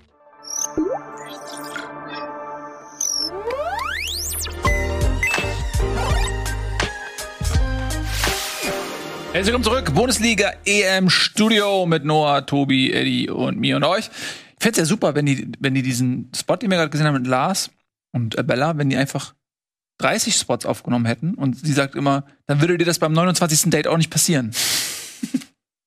Oder? Zu spät, Zu spät. sagen. Ne? Ja. Ähm, so, ihr Lieben, wir reden natürlich jetzt weiter über Fußball. Gerade haben wir Robin Gosens ähm, natürlich in überschwänglicher Form gelobt. Das hat er sich auch verdient, aber auch die anderen Spieler haben gut gespielt. Jetzt haben wir die Außenbahn besprochen, nämlich Kimmich und eben Gosens. Ähm, lass mal ein bisschen weiter ähm, die Beteiligten noch mal im Detail besprechen. Noah, wer hat dir noch gut gefallen? So im Stadion hat man ja immer noch echt einen guten Blick, weil man sieht eben die Spieler auch, wenn sie mal nicht im Kamerabild sind. Ähm, ja, also wie gesagt, Kai Havertz fand ich noch mal deutlich verbessert. Äh, natürlich kann man sagen, okay, beim ersten Tor da ähm, ist es ein Eigentor und beim 3 zu 1, da muss er nur den Fuß hinhalten. Aber äh, er hat eben es tatsächlich geschafft, äh, stärker in diese Räume zu kommen. Aber ich glaube, wenn man jetzt ähm, ja, Gosens und Kimmich mal so als die zentralen Figuren dieses, dieses Spiels ausklammert, kann man ähm, alle anderen positiv erwähnen. Ne? Also Manuel Neuer, ein bisschen unglücklich, hat zwei Gegentore bekommen, konnte sich kaum selbst äh, auszeichnen, hat aber auch fand ich den ein oder anderen ähm, vielleicht auch riskanten, aber, aber guten Pass gespielt. Auch Ton, Toni Rüdiger, ich erinnere mich an die eine Szene ähm, kurz vor der Halbzeit, als er sich gegen den aufgerückten Pepe reingeschmissen hat und dann hat er, ich habe heute ein Video äh, gesehen, wo er, wo er mit seiner Maske so wirklich als Krieger die Mannschaft noch mal so ähm, pusht und sagt, ja Mann, Leute, den Zweikampf habe ich jetzt gewonnen, ne? weil du eben meintest, Thema auch, auch Ausstrahlung und ähm, ja, Toni Rüdiger hat da auch einen ähm, ja, tollen, tollen Job gemacht, auch wenn er defensiv dann in der, in der zweiten Halbzeit ähm, in Summe nicht so gefordert war, weil, weil Portugal eben auch offensiv dann äh, schwach war. Ähm, ja, und sonst auch die von, von Tobi erwähnten äh, Groß und Gündogan. Wir haben ja nach dem Frankreich-Spiel drüber gesprochen, dass äh, so der offensive Zehnerraum nicht so richtig besetzt war. Das hat dann äh, Leon Goretzka ja äh, versucht, ein bisschen zu übernehmen nach seiner Einwechslung. Aber auch die haben das ähm, ja, sehr gut gemacht. Ich fand, es war in dem Spiel gar nicht so wichtig, dass sie jetzt den Zehnerraum so gut besetzen, ähm, ja, weil es über die Außen auch einfach äh, super funktioniert hat. Aber ich weiß nicht, vielleicht kann da Tobi über die taktischen Positionen noch ein bisschen mehr sagen. Nö, ich fand das auch, dass sie es trotzdem besser gemacht haben, auch schon vorher. Gündogan ist ja auch immer mal wieder vorgerückt. Und Groß war einfach in dieser Position, wo er war, sehr viel besser, weil auch diese Bälle nach links, äh, beziehungsweise nach rechts raus, meinte ich, von halb links nach rechts raus, Mhm. dieses Spiel besser funktioniert. Die Ah. Seitenwechsel, ne? Also das Genau. können sowohl groß, äh, aber auch Kimmich hat teilweise, hast du es ja auch angesprochen, äh, fantastische Seitenwechsel gespielt. Genau. Ne? Auf, auf wirklich auf dem Pfennig genau äh, getroffen. So. Wen Ich fand bei Rüdiger hat mich so ein bisschen gestört. Der hatte da so zwei Leichtsinnsfehler dann so am Ende, ähm, gerade in der zweiten Halbzeit irgendwie, wo er sich dann festgedribbelt hat schon gegen, gegen, Spre- gegen Pressing-Spieler von Portugal. Das sah irgendwie ein bisschen überheblich aus, wo ich auch gedacht habe, ja, jetzt übertreibt's mal nicht, jetzt spielt mal ein Spiel richtig gut und so, jetzt musst du nicht schon gleich hier Hackespitze 1, 2, 3 äh, spielen. Das kann auch ins Auge gehen. Ansonsten ähm, finde ich, kann man ähm, durchaus äh, Thomas Müller auch noch mal erwähnen, der zwar jetzt nicht so mega auffällig gespielt hat, aber ich finde das einfach unglaublich, was der auf dem Platz an also an Löchern stopft, überall hinrennt. Man sieht den auch die ganze Zeit sprechen, auch sehr viel mit dem Schiri, aber auch mit den eigenen Spielern und ist so ein ständiger Wachrüttler und Unruheherd und keine Ahnung. Also ich glaube, dass der unheimlich wichtig ist für, für diese Mannschaft, auch wenn der nicht immer die Kabinettstückchen vielleicht hat oder so, aber es, er ist auch so ein unberechenbarer Faktor. Ich kann mir auch vorstellen, dass man als Gegner, dass, dass es unfassbar unangenehm sein muss, äh, einen Müller gegen sich zu haben. Ich möchte noch mal Kai Havertz herausheben, auch wenn Noah, du hast es gerade schon gemacht, ich will da inhaltlich gar nicht mehr so hinzufügen, aber ich möchte ihn einfach deswegen herausheben, weil wenn ich mich dran erinnere, als wir letztes Mal die Mannschaft aufgestellt haben für das Portugal-Spiel, da haben wir, glaube ich, alle Havertz rausgenommen. Also der eine hat Nabri rausgenommen, der andere hat einen Groß rausgenommen, aber Havertz hatten wir, glaube ich, alle rausgenommen, äh, weil wir gesagt haben, Werner wäre jetzt besser oder der hat jetzt nicht performt gegen Frankreich, aber der hat jetzt wirklich ein richtig geiles Spiel gezeigt. War immer präsent, hat sich viel bewegt, hat auch viele Läufe gemacht, die ihm keine Ruhm und Ehre beibringen, aber mit dem er halt einen Gosens dann frei bekommen hat, mit dem er einen Müller frei bekommen hat. Das war schon richtig, richtig gut von ihm. Und er hat das nochmal gerechtfertigt. Ähm, fand ich auch okay, dass er gegen seinen Ex-Club Portugal nicht jubelt nach den Toren. Ich meine, das macht man heutzutage nicht mehr. Ja. Nee, das ist ernsthaft. Also habt ihr das, warum er so nicht gejubelt hat, das habe ich, das habe ich nicht ganz, ganz, ist mir nicht ganz mehr durchgegangen. Havertz jetzt? Ja.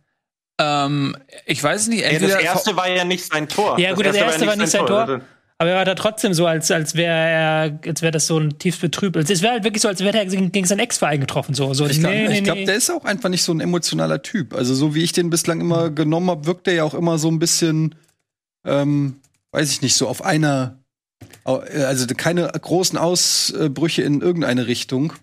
Hm. So würde ich das jetzt erstmal erklären, ohne größere Intention vielleicht dahinter. Ja. Hat, hat, ich habe ihn aber den Jubel beim Champions League-Finale, bei seinem Treffer habe ich ein bisschen Anders in Erinnerung. anders in Erinnerung. ja. Ich nicht. ich weiß es nicht. Ja, weiß man nicht, muss man ihm mal zu Vielleicht fragen. auch- Ne? Kritik gab es ja auch an Havertz, musste er, war einer der Spieler, die am meisten ja kritisiert gesagt, wurden. ja. Ne? Also vielleicht war das dann auch so Er eine. meint, er hat das gar nicht so mitbekommen im Interview. Sagen sie alle. Aber ähm, um mal Hm. schon mal jetzt ähm, eine, eine Brücke zu schlagen zum Spiel gegen Ungarn. Also wir sprechen natürlich gleich noch, wie die Ungarn gegen Frankreich gespielt haben, weil das war ja auch ähm, Hm. nicht uninteressant ähm, für die bevorstehende Partie. Aber jetzt sind wir in einer Situation, ähm, glaubt ihr, dass jetzt, also jetzt gibt's ja eigentlich gar keinen Anlass für Löw, irgendwas zu ändern. Ich meine, Goretzka eingewechselt, hat 20 Minuten gespielt. Ähm, Bevor wir gleich äh, Und, äh, über, über Ungarn sprechen, weil das, was du nämlich jetzt sagst, das würde ich gerne noch vorab besprechen. Genau, aber ich will noch eine Sache sagen. Sané, 87. Minute eingewechselt. Mhm. Gut, es gab diese verletzungsbedingten Ausfälle, so hat ja Löw auch gesagt. Er hatte dann irgendwie Schlag auf Schlag irgendwelche Leute, die lediert waren. Aber war das auch eine Ansage an die anderen Spieler irgendwie? Also ich finde, Also ich, kann man doch auch so sehen, oder? ähm, du meinst, dass die, dass die erst so spät gekommen sind? Ja, dass Sané nach der na, äh, nur Ja. drei Minuten Ja. eingewechselt wurde. Ja. Ich fand tatsächlich, dass die Einwechselspieler erschreckend schwach waren. Also, da ist keiner. Goretzka würde ich ein bisschen ausnehmen, ja, der kommt auch aus einer Verletzung. Aber ich fand Halstenberg nicht gut. Ich fand Jan bedenklich schlecht. Also, der wurde erst in die Innenverteidigung versetzt ähm, für Hummels, der sich ja verletzt hatte.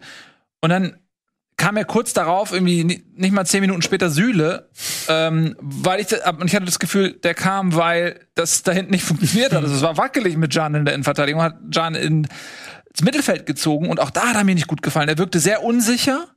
Ähm, und dann, als die äh, Portugiesen dann vielleicht noch mal versucht haben, sich ein bisschen aufzubäumen in der Phase, als auch ein bisschen der Druck noch mal erhöht wurde, da habe ich ihn sehr als Unsicherheitsfaktor wahrgenommen, was mich ein bisschen überrascht hat. Ich mag den Jungen eigentlich echt gerne, aber in der Situation habe ich immer gedacht so, oh, wow, immer wenn Gündogan am Ball war. Ähm, und ja, also so, so, so dass keiner der, der Einwechselspieler sich aufgedrängt hat, ja, und, und ähm, ne, gesagt hat, so, ey, vielleicht bin ich mal eine Option im nächsten Spiel. So. Bei Goretzka kann man noch am ehesten da sagen, er hat Ja. sich ein bisschen aufgedrängt, weil diese Vorwärtsläufe, die waren wirklich geil. Wobei du da auch sagen kannst, das ist halt auch eine Waffe auch von der Bank. Das hat er jetzt auch gezeigt, dass er im Zweifelsfall von der Bank nochmal kommen kann bei Führung und dann für Konterstärke sorgen kann.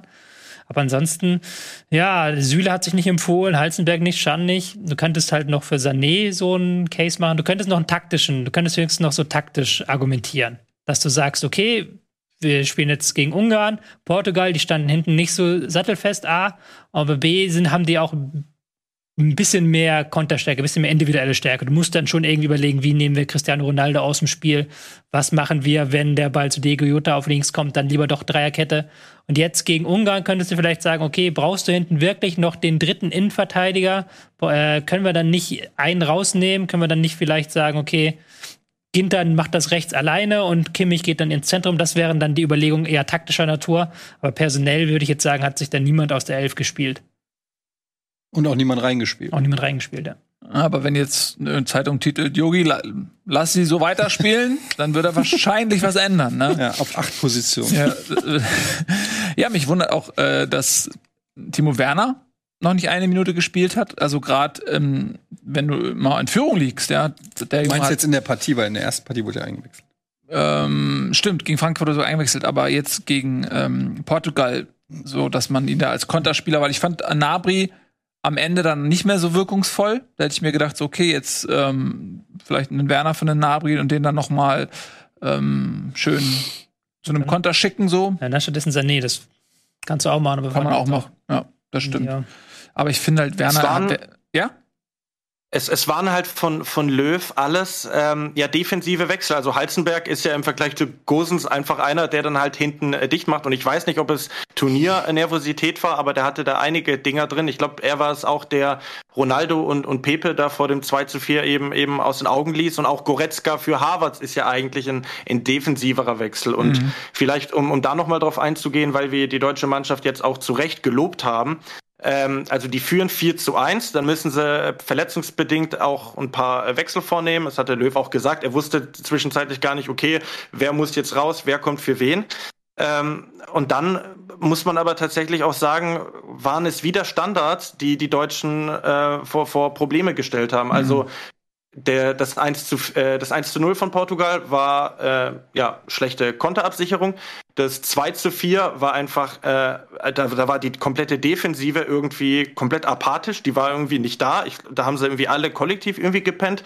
Und dann, und das darf man auch nicht vergessen, gab es ja noch diese kurz ausgeführte Ecke, bei der Sanchez äh, den Pfosten getroffen hat. Also da ging ein Raunen durchs Stadion. Das hat man auch richtig gehört, wie dieser Ball an den Pfosten geknallt hat. Und da hätte ich die deutsche Mannschaft äh, gerne mal gesehen, wie sie dann auf ein 3 zu 4 reagiert hätte, ob es dann nicht so Schweden, Schweden-Vibes gegeben hätte. Ähm, ist jetzt auch wieder hypothetisch, aber ähm, es ist jetzt nicht so, dass Deutschland Portugal 5-1 abgeschossen hat. Du spielst auf das 4-4 gegen Schweden nach 4-0 Führung an, äh, vor der Genau, WM genau. 2014, damals ja. schon eine Weile her. Ähm, ja, ich hätte es nicht gerne gesehen. Tatsächlich, ich bin ganz froh, dass er nicht reinging, aber ähm, du sprichst Sancho an, ähm, äh, Sanchez an. Der war ein richtig belebendes Element für Portugal, ne? Der hätte da auch früher kommen können, oder? Ja, aber hat es auch nicht das, den fett gebracht. Hat auch vor allen Dingen an dem Problem nichts gelöst auf den Flügeln, Hm. fand ich. Deswegen war es schon richtiger, aber komischer Wechsel. Das ist komisch, dass es der einzige war. Mhm. Aber nochmal, ja, du hast recht, Noah, aber dann sind wir wieder so ein bisschen weg vom Ungarn-Spiel natürlich, weil da, klar, Kontergefahr haben die Ungarn auch, aber da wirst du einen tiefen Block bespielen müssen. Ja, das ist halt die Frage, weil Ungarn hat, hat eine historische Chance. Naja, weiß nicht, ob es eine historische Chance ist, aber sie haben eine Chance in der Gruppe mit dem Europameister, dem Weltmeister und Deutschland ähm, weiterzukommen mit einem Sieg gegen Deutschland ähm, und unentschieden würde für Portugal nichts weiter bedeuten als ein Achtungserfolg, sodass sie im Verlauf des Spiels ähm, auch mutiger werden müssen. Ja, vielleicht versuchen sie ähm, hinten drin zu stehen und über Konter zu kommen oder über Standards zu kommen und sagen, okay, wir halten das Risiko gering und versuchen die zwei, drei Situationen irgendwie zu kreieren, die uns die eine Chance geben. Aber sie müssen, wenn sie weiterkommen wollen, müssen sie gewinnen. Und die Ungarn haben gegen Frankreich, ähm, wir haben es jetzt zusammen geschaut, ähm, richtig abgeliefert. Ne? Also die waren brandheiß und äh, da hat halt, da, das fand ich ganz interessant, weil Frankreich war auch so ein bisschen im Verwaltungsmodus ähm, und das haben die Ungarn gar nicht mitgemacht. Ne? Die Ungarn Genau. sind einfach um ihr Leben gerannt und haben sich diesen Punkt sehr verdient. Und wenn die gegen Deutschland ähnlich spielen, Und vor allen Dingen, sie haben bis zum Ende auf Sieg gespielt. Da haben ja auch viele gedacht, vielleicht die sind ja auch zufrieden mit dem Unentschieden gegen Frankreich und wollen es einfach nur noch verwalten. Aber die haben natürlich auch, weil sie Blut geleckt haben durch diese äh, Euphorie, die sie durch die Führung, durch den Führungstreffer Durch die Fans auch, ne? und durch die Fans haben. Das ging ja ab im Stadion. Also die waren ja völlig aus dem, aus dem Häuschen.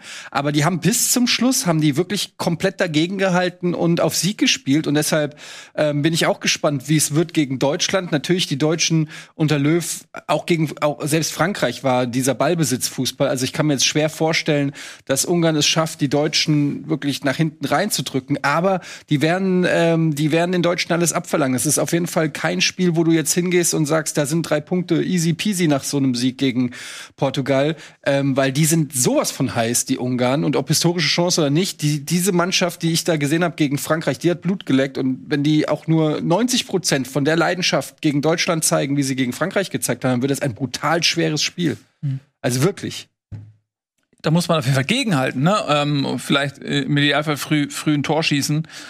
Ähm, das hilft immer, aber in dem Fall glaube ich schon, weil dann hat Ungarn vielleicht erstmal ein bisschen abgekühlt und muss dann auch offensiv ein bisschen mehr machen. Das stimmt, das wäre, glaube ich, sehr wichtig, dass man da ähnlich wie gegen Portugal von der ersten Minute an reingeht und auch eine ähnliche Strafraumbesetzung hat.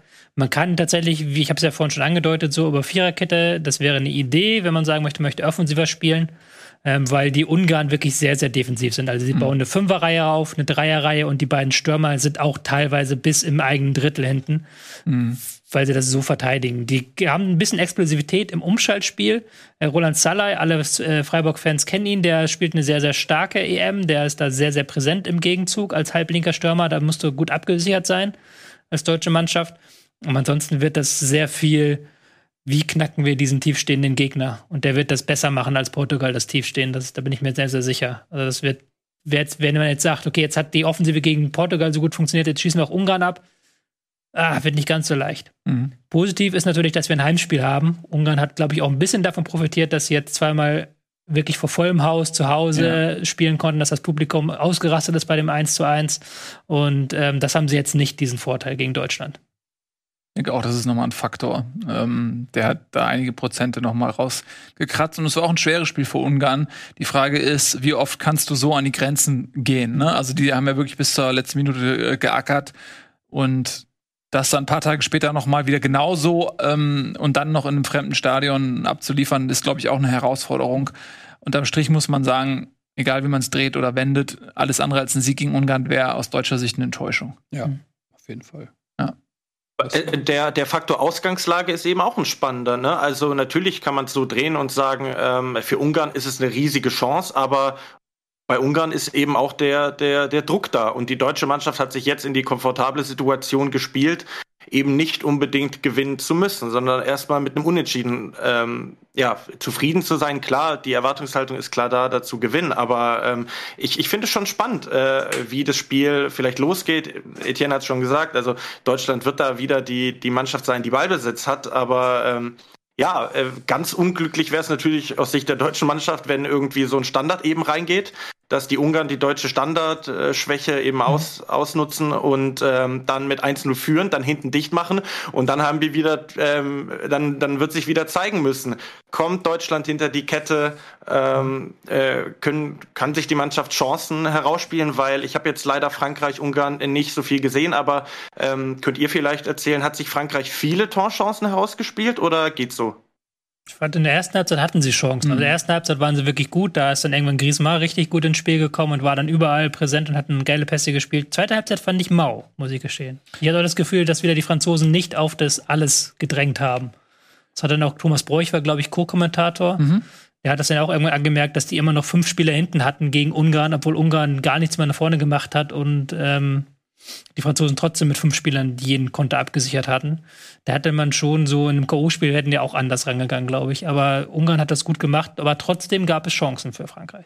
Äh, ich fand gerade in der ersten Halbzeit äh, hatte Frankreich sehr viele Chancen. Da sah das doch wirklich nach einer klaren Angelegenheit aus und nach einer Frage der Zeit, bis der Ball im Netz liegt. Und dann haben die Ungarn äh, kurz vor der Pause ja noch das Tor gemacht. Ähm, zeigt aber auch, ich meine, das keine Ahnung, warum Frankreich dann vielleicht so ein bisschen in der zweiten Halbzeit phlegmatisch wirkt oder nicht, nicht das vollste Risiko gegangen ist, aber ähm, ein 1-1 aus französischer Sicht nimmst du ja in so einer Konstellation auch mit. Hast du gegen Ja. Portugal alles in einer Hand. Wenn du dann ähm, gegen Ungarn tatsächlich verlieren solltest, dann bist du halt auf einmal äh, unter Druck, ja, weil wenn du dann, dann würdest du bei einer Niederlage gegen Portugal, wärst du aus dem Turnier raus. Ähm, Ja.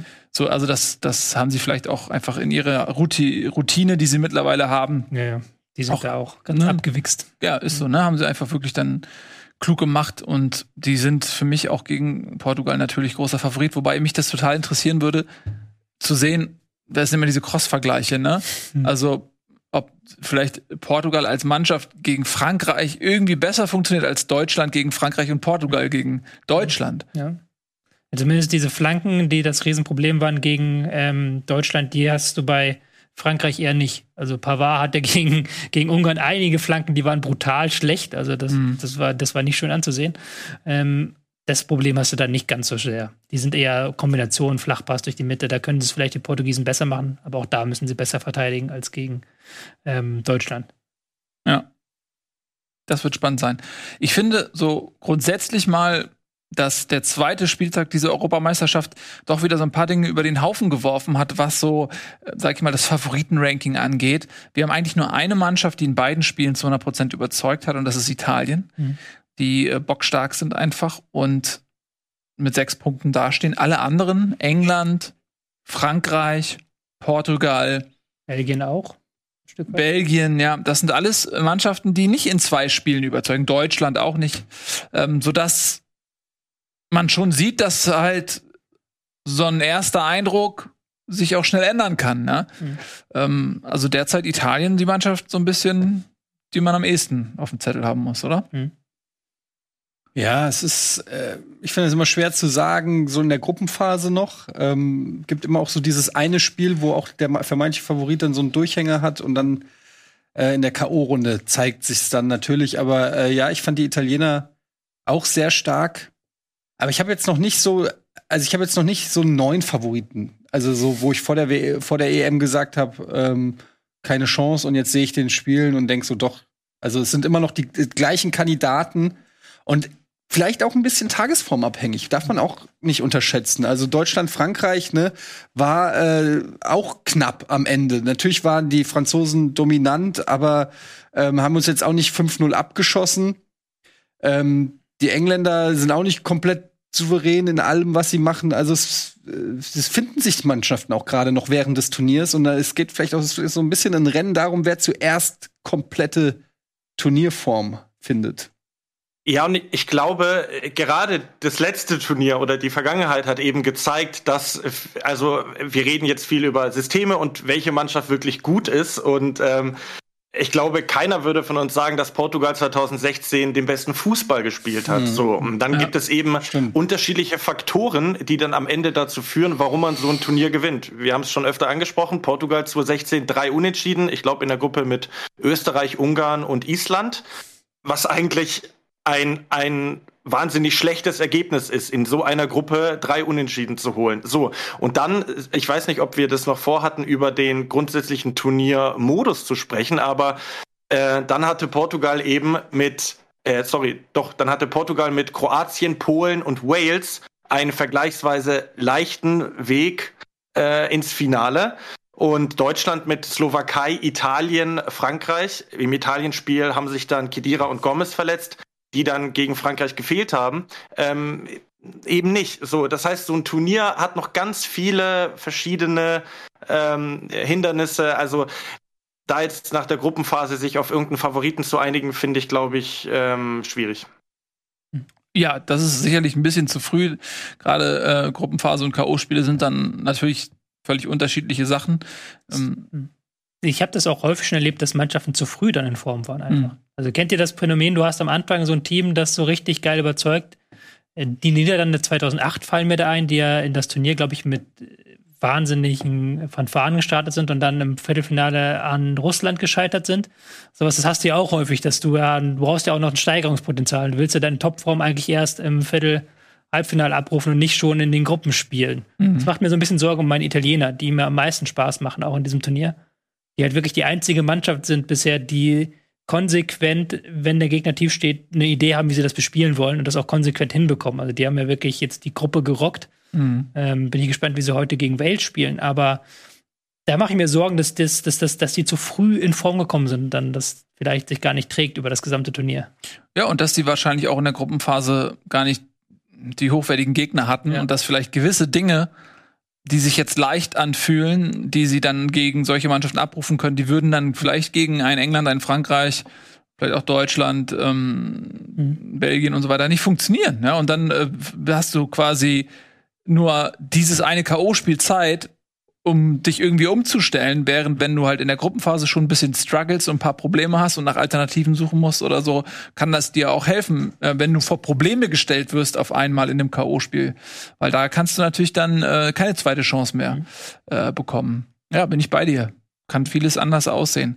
Aber für den Moment ist die Bestandsaufnahme eben die, dass die Italiener bislang, äh, finde ich, am beeindruckendsten ähm, durch die ersten beiden Spieltage gekommen sind. Sind nicht die einzigen mit sechs Punkten. Ne? Die Holländer haben es auch, Niederländer haben es auch geschafft, mit sechs Punkten ähm, zu starten. Die haben auch ganz gut performt und die Belgier natürlich.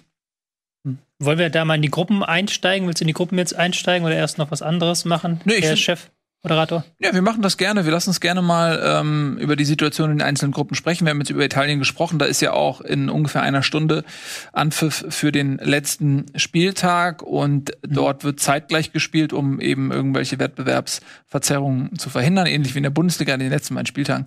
Und dort spielt dann Italien gegen Wales und Schweiz gegen die Türkei. Lass uns kurz auf die Gruppe schauen. Die Ausgangssituation ist eben Italien mit sechs Punkten, Wales ein bisschen überraschend mit vier Punkten dahinter. Äh, sind eigentlich fast, wenn sie heute keine Klatsche kriegen, fast schon qualifiziert, auch mit diesen vier Punkten wahrscheinlich für das Achtelfinale. Ne? Schweiz muss liefern und äh, die Türkei ist eine große Enttäuschung. Also unentschieden würde quasi sowohl Italien als auch Wales durchaus gefallen. Ja, das wird, Ja. glaube ich, nicht das ähm, offensivste Spiel von beiden Teams. Weil Wales ist weiter mit Unentschieden, Italien ist erster mit Unentschieden. So blöd. Im so Grunde blöd- muss man doch allein wegen der Vorgeschichte Schweiz-Türkei heute gucken. ja, ähm, Was ist da die Vorgeschichte? Es gab, glaube ich, mal ein Playoff-Spiel zur WM 2002, korrigiert mich, ähm, wo beide Mannschaften in einer Schlägerei aneinander geraten sind. Ich will jetzt nichts Falsches sagen. Tobi? Äh, ich weiß es auch gar nicht. Ich weiß nur, dass da halt viel, viel auch politische Diskussionen sind bei Schweiz gegen Türkei. Ähm, dass die, die Schweizer ja sowieso sehr unzufrieden sind mit ihrer Nationalmannschaft. Da gab es ja die Geschichte mit ähm, dem Friseur, den sie in den, ins Mannschaftshotel gerufen haben. Da gibt es Geschichten mit, dass der Trainer explizit die Mannschaft um gebeten hatte, nicht das Hotel zu verlassen und die sind am Wochenende trotzdem rausgegangen und haben äh, Sachen gemacht. Ähm, da wird debattiert, warum denn die Spieler die Hymne nicht singen. Also die machen jetzt quasi die, diese Debatte mit, die wir vor zehn Jahren hatten. Ähm, der, die scheinen sich alle sehr ähm, unwohl zu fühlen mit ihrer Nationalmannschaft in der Schweiz. Ja, die, da gab es auch einen Appell sozusagen, dass sich jetzt alle zusammentun müssen und gemeinsam diesen letzten Spieltag erfolgreich gestalten müssen, damit es noch reicht für ein Weiterkommen. Das könnte natürlich gelingen. Also du musst gegen die Türkei gewinnen, die sind fast schon weg. Die haben ein Torverhältnis von minus 5 und 0 Punkte. Selbst wenn die Türkei heute gegen die Schweiz gewinnt, muss das noch nicht reichen ne, ähm, für das Viertelfinale. Die sind wirklich mit dem Rücken zur Wand und die Schweiz muss auch gewinnen. Unentschieden ist für, auch für die Schweiz zu wenig. Das heißt, wir sehen sicherlich bei Schweiz-Türkei das wesentlich offensivere Spektakel als Italien gegen Wales, weil beide gewinnen müssen. Das ist eigentlich eine interessante Ausgangssituation, wohingegen, du sagst es selber, Italien gegen Wales ähm, eher abwartend ähm, sein könnte. Wobei ich das auch interessant äh, finde zu sehen, ob Italien, die ja in diesem Rausch sind, einfach sagen, oh, wir bleiben auf dieser emotionalen Schiene und wollen Vollgas geben. Mhm. Oder ob die äh, so ein bisschen runterfahren und sagen, ey, wir sind jetzt mal clever, wir machen mal ruhig und so weiter. Ja, weiß ich nicht. Ich glaube, natürlich werden die nicht vielleicht volle Offensive spielen, aber von der Spielanlage sind die einfach doch schon deutlich stärker, so dass sich das Spiel zwangsweise da in Richtung Strafraum von Wales entwickelt und dann werden die auch Bock haben, bei einer äh, EM sich zu zeigen, die Topspieler. Ähm, also ich gehe trotzdem von einem Sieg aus für Italien. Und Schweiz-Türkei ist so eine Partie, so ein bisschen vielleicht der zwei mit, ja, enttäuschendsten Mannschaften bislang in dieser EM. Also bei beiden, wenn man sich so nur die Kader anguckt, hätte man vielleicht gedacht, dass da beide durchaus auch natürlich um Einzug äh, ins Viertelfinale spielen in dieser Gruppe. Und jetzt stehen beide vorm Aus. Ähm, ja, kann, kann kein, keine, kein Land momentan zufrieden sein. Und äh, ich glaube, das ist auch so ein Spiel, wenn du heute dann natürlich gegen den anderen Enttäuschenden verlierst, dann ist erstmal Stress. Also, wenn jetzt die Schweiz gegen die Türkei verliert, dann denke ich, war es das für Franco Foda. Ja. Nee, Franco Foda nicht. Äh, nee, Äh, ist? Äh, Frankfurt aus Petkovic. Österreich. Ja, Petkovic, ja. genau. Ja, absolut. Viel, Vielleicht ist noch ganz spannend, ähm, jetzt unabhängig davon, dass natürlich sowohl die Schweiz als auch die Türkei äh, gewinnen müssen, aber ähm, das ist ja, und deswegen habe ich vorher auch schon den Modus so ein bisschen ansprechen wollen, diese ganzen Mannschaften, die ja jetzt in Gruppe A, B und C ihre dritten Gruppenspiele haben, haben ja äh, einen ein Nachteil im Vergleich zu den äh, Teams, die in Gruppe D, E und F sind, weil die eben noch überhaupt nicht wissen, was sie unbedingt brauchen. Wie gesagt, das, das Spiel Schweiz gegen Türkei kann man da jetzt ausklammern, aber beispielsweise ähm, Morgen, wenn dann Gruppe B ansteht, also die- die- diese Mannschaften oder ne, sagen wir mal, die Türkei gewinnt jetzt heute 4-0 und hat dann ein wieder okayes Torverhältnis, drei Punkte, muss aber warten, bis Deutschland gegen Ungarn spielt, um zu wissen, äh, wir sind im Achtelfinale oder eben nicht. Das ist auch komplett undankbar, glaube ich, wenn du dann noch drei Tage im Teamhotel hockst und dann am Ende am Ende siehst, dass du nicht weiterkommst, weil halt Deutschland und Ungarn sich auf 0-0 einigen oder beziehungsweise Frankreich, Portugal sich auf 0-0 einigen. So. Ja.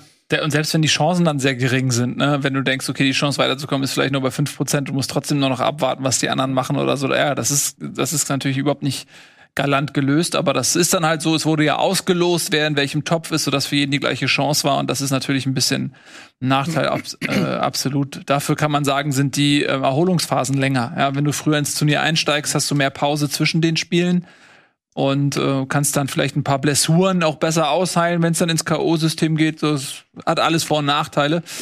Ähm, aber ich muss auch sehr ehrlich sagen, dass mir das auch schwerfällt, in diesem System zu überblicken, wer am Ende jetzt ähm, wie spielen muss, um ins Achtelfinale zu kommen. Das ist total schwer, finde ich, das zu überblicken und auch wer dann gegen wen spielt, dass es so kompliziert ist.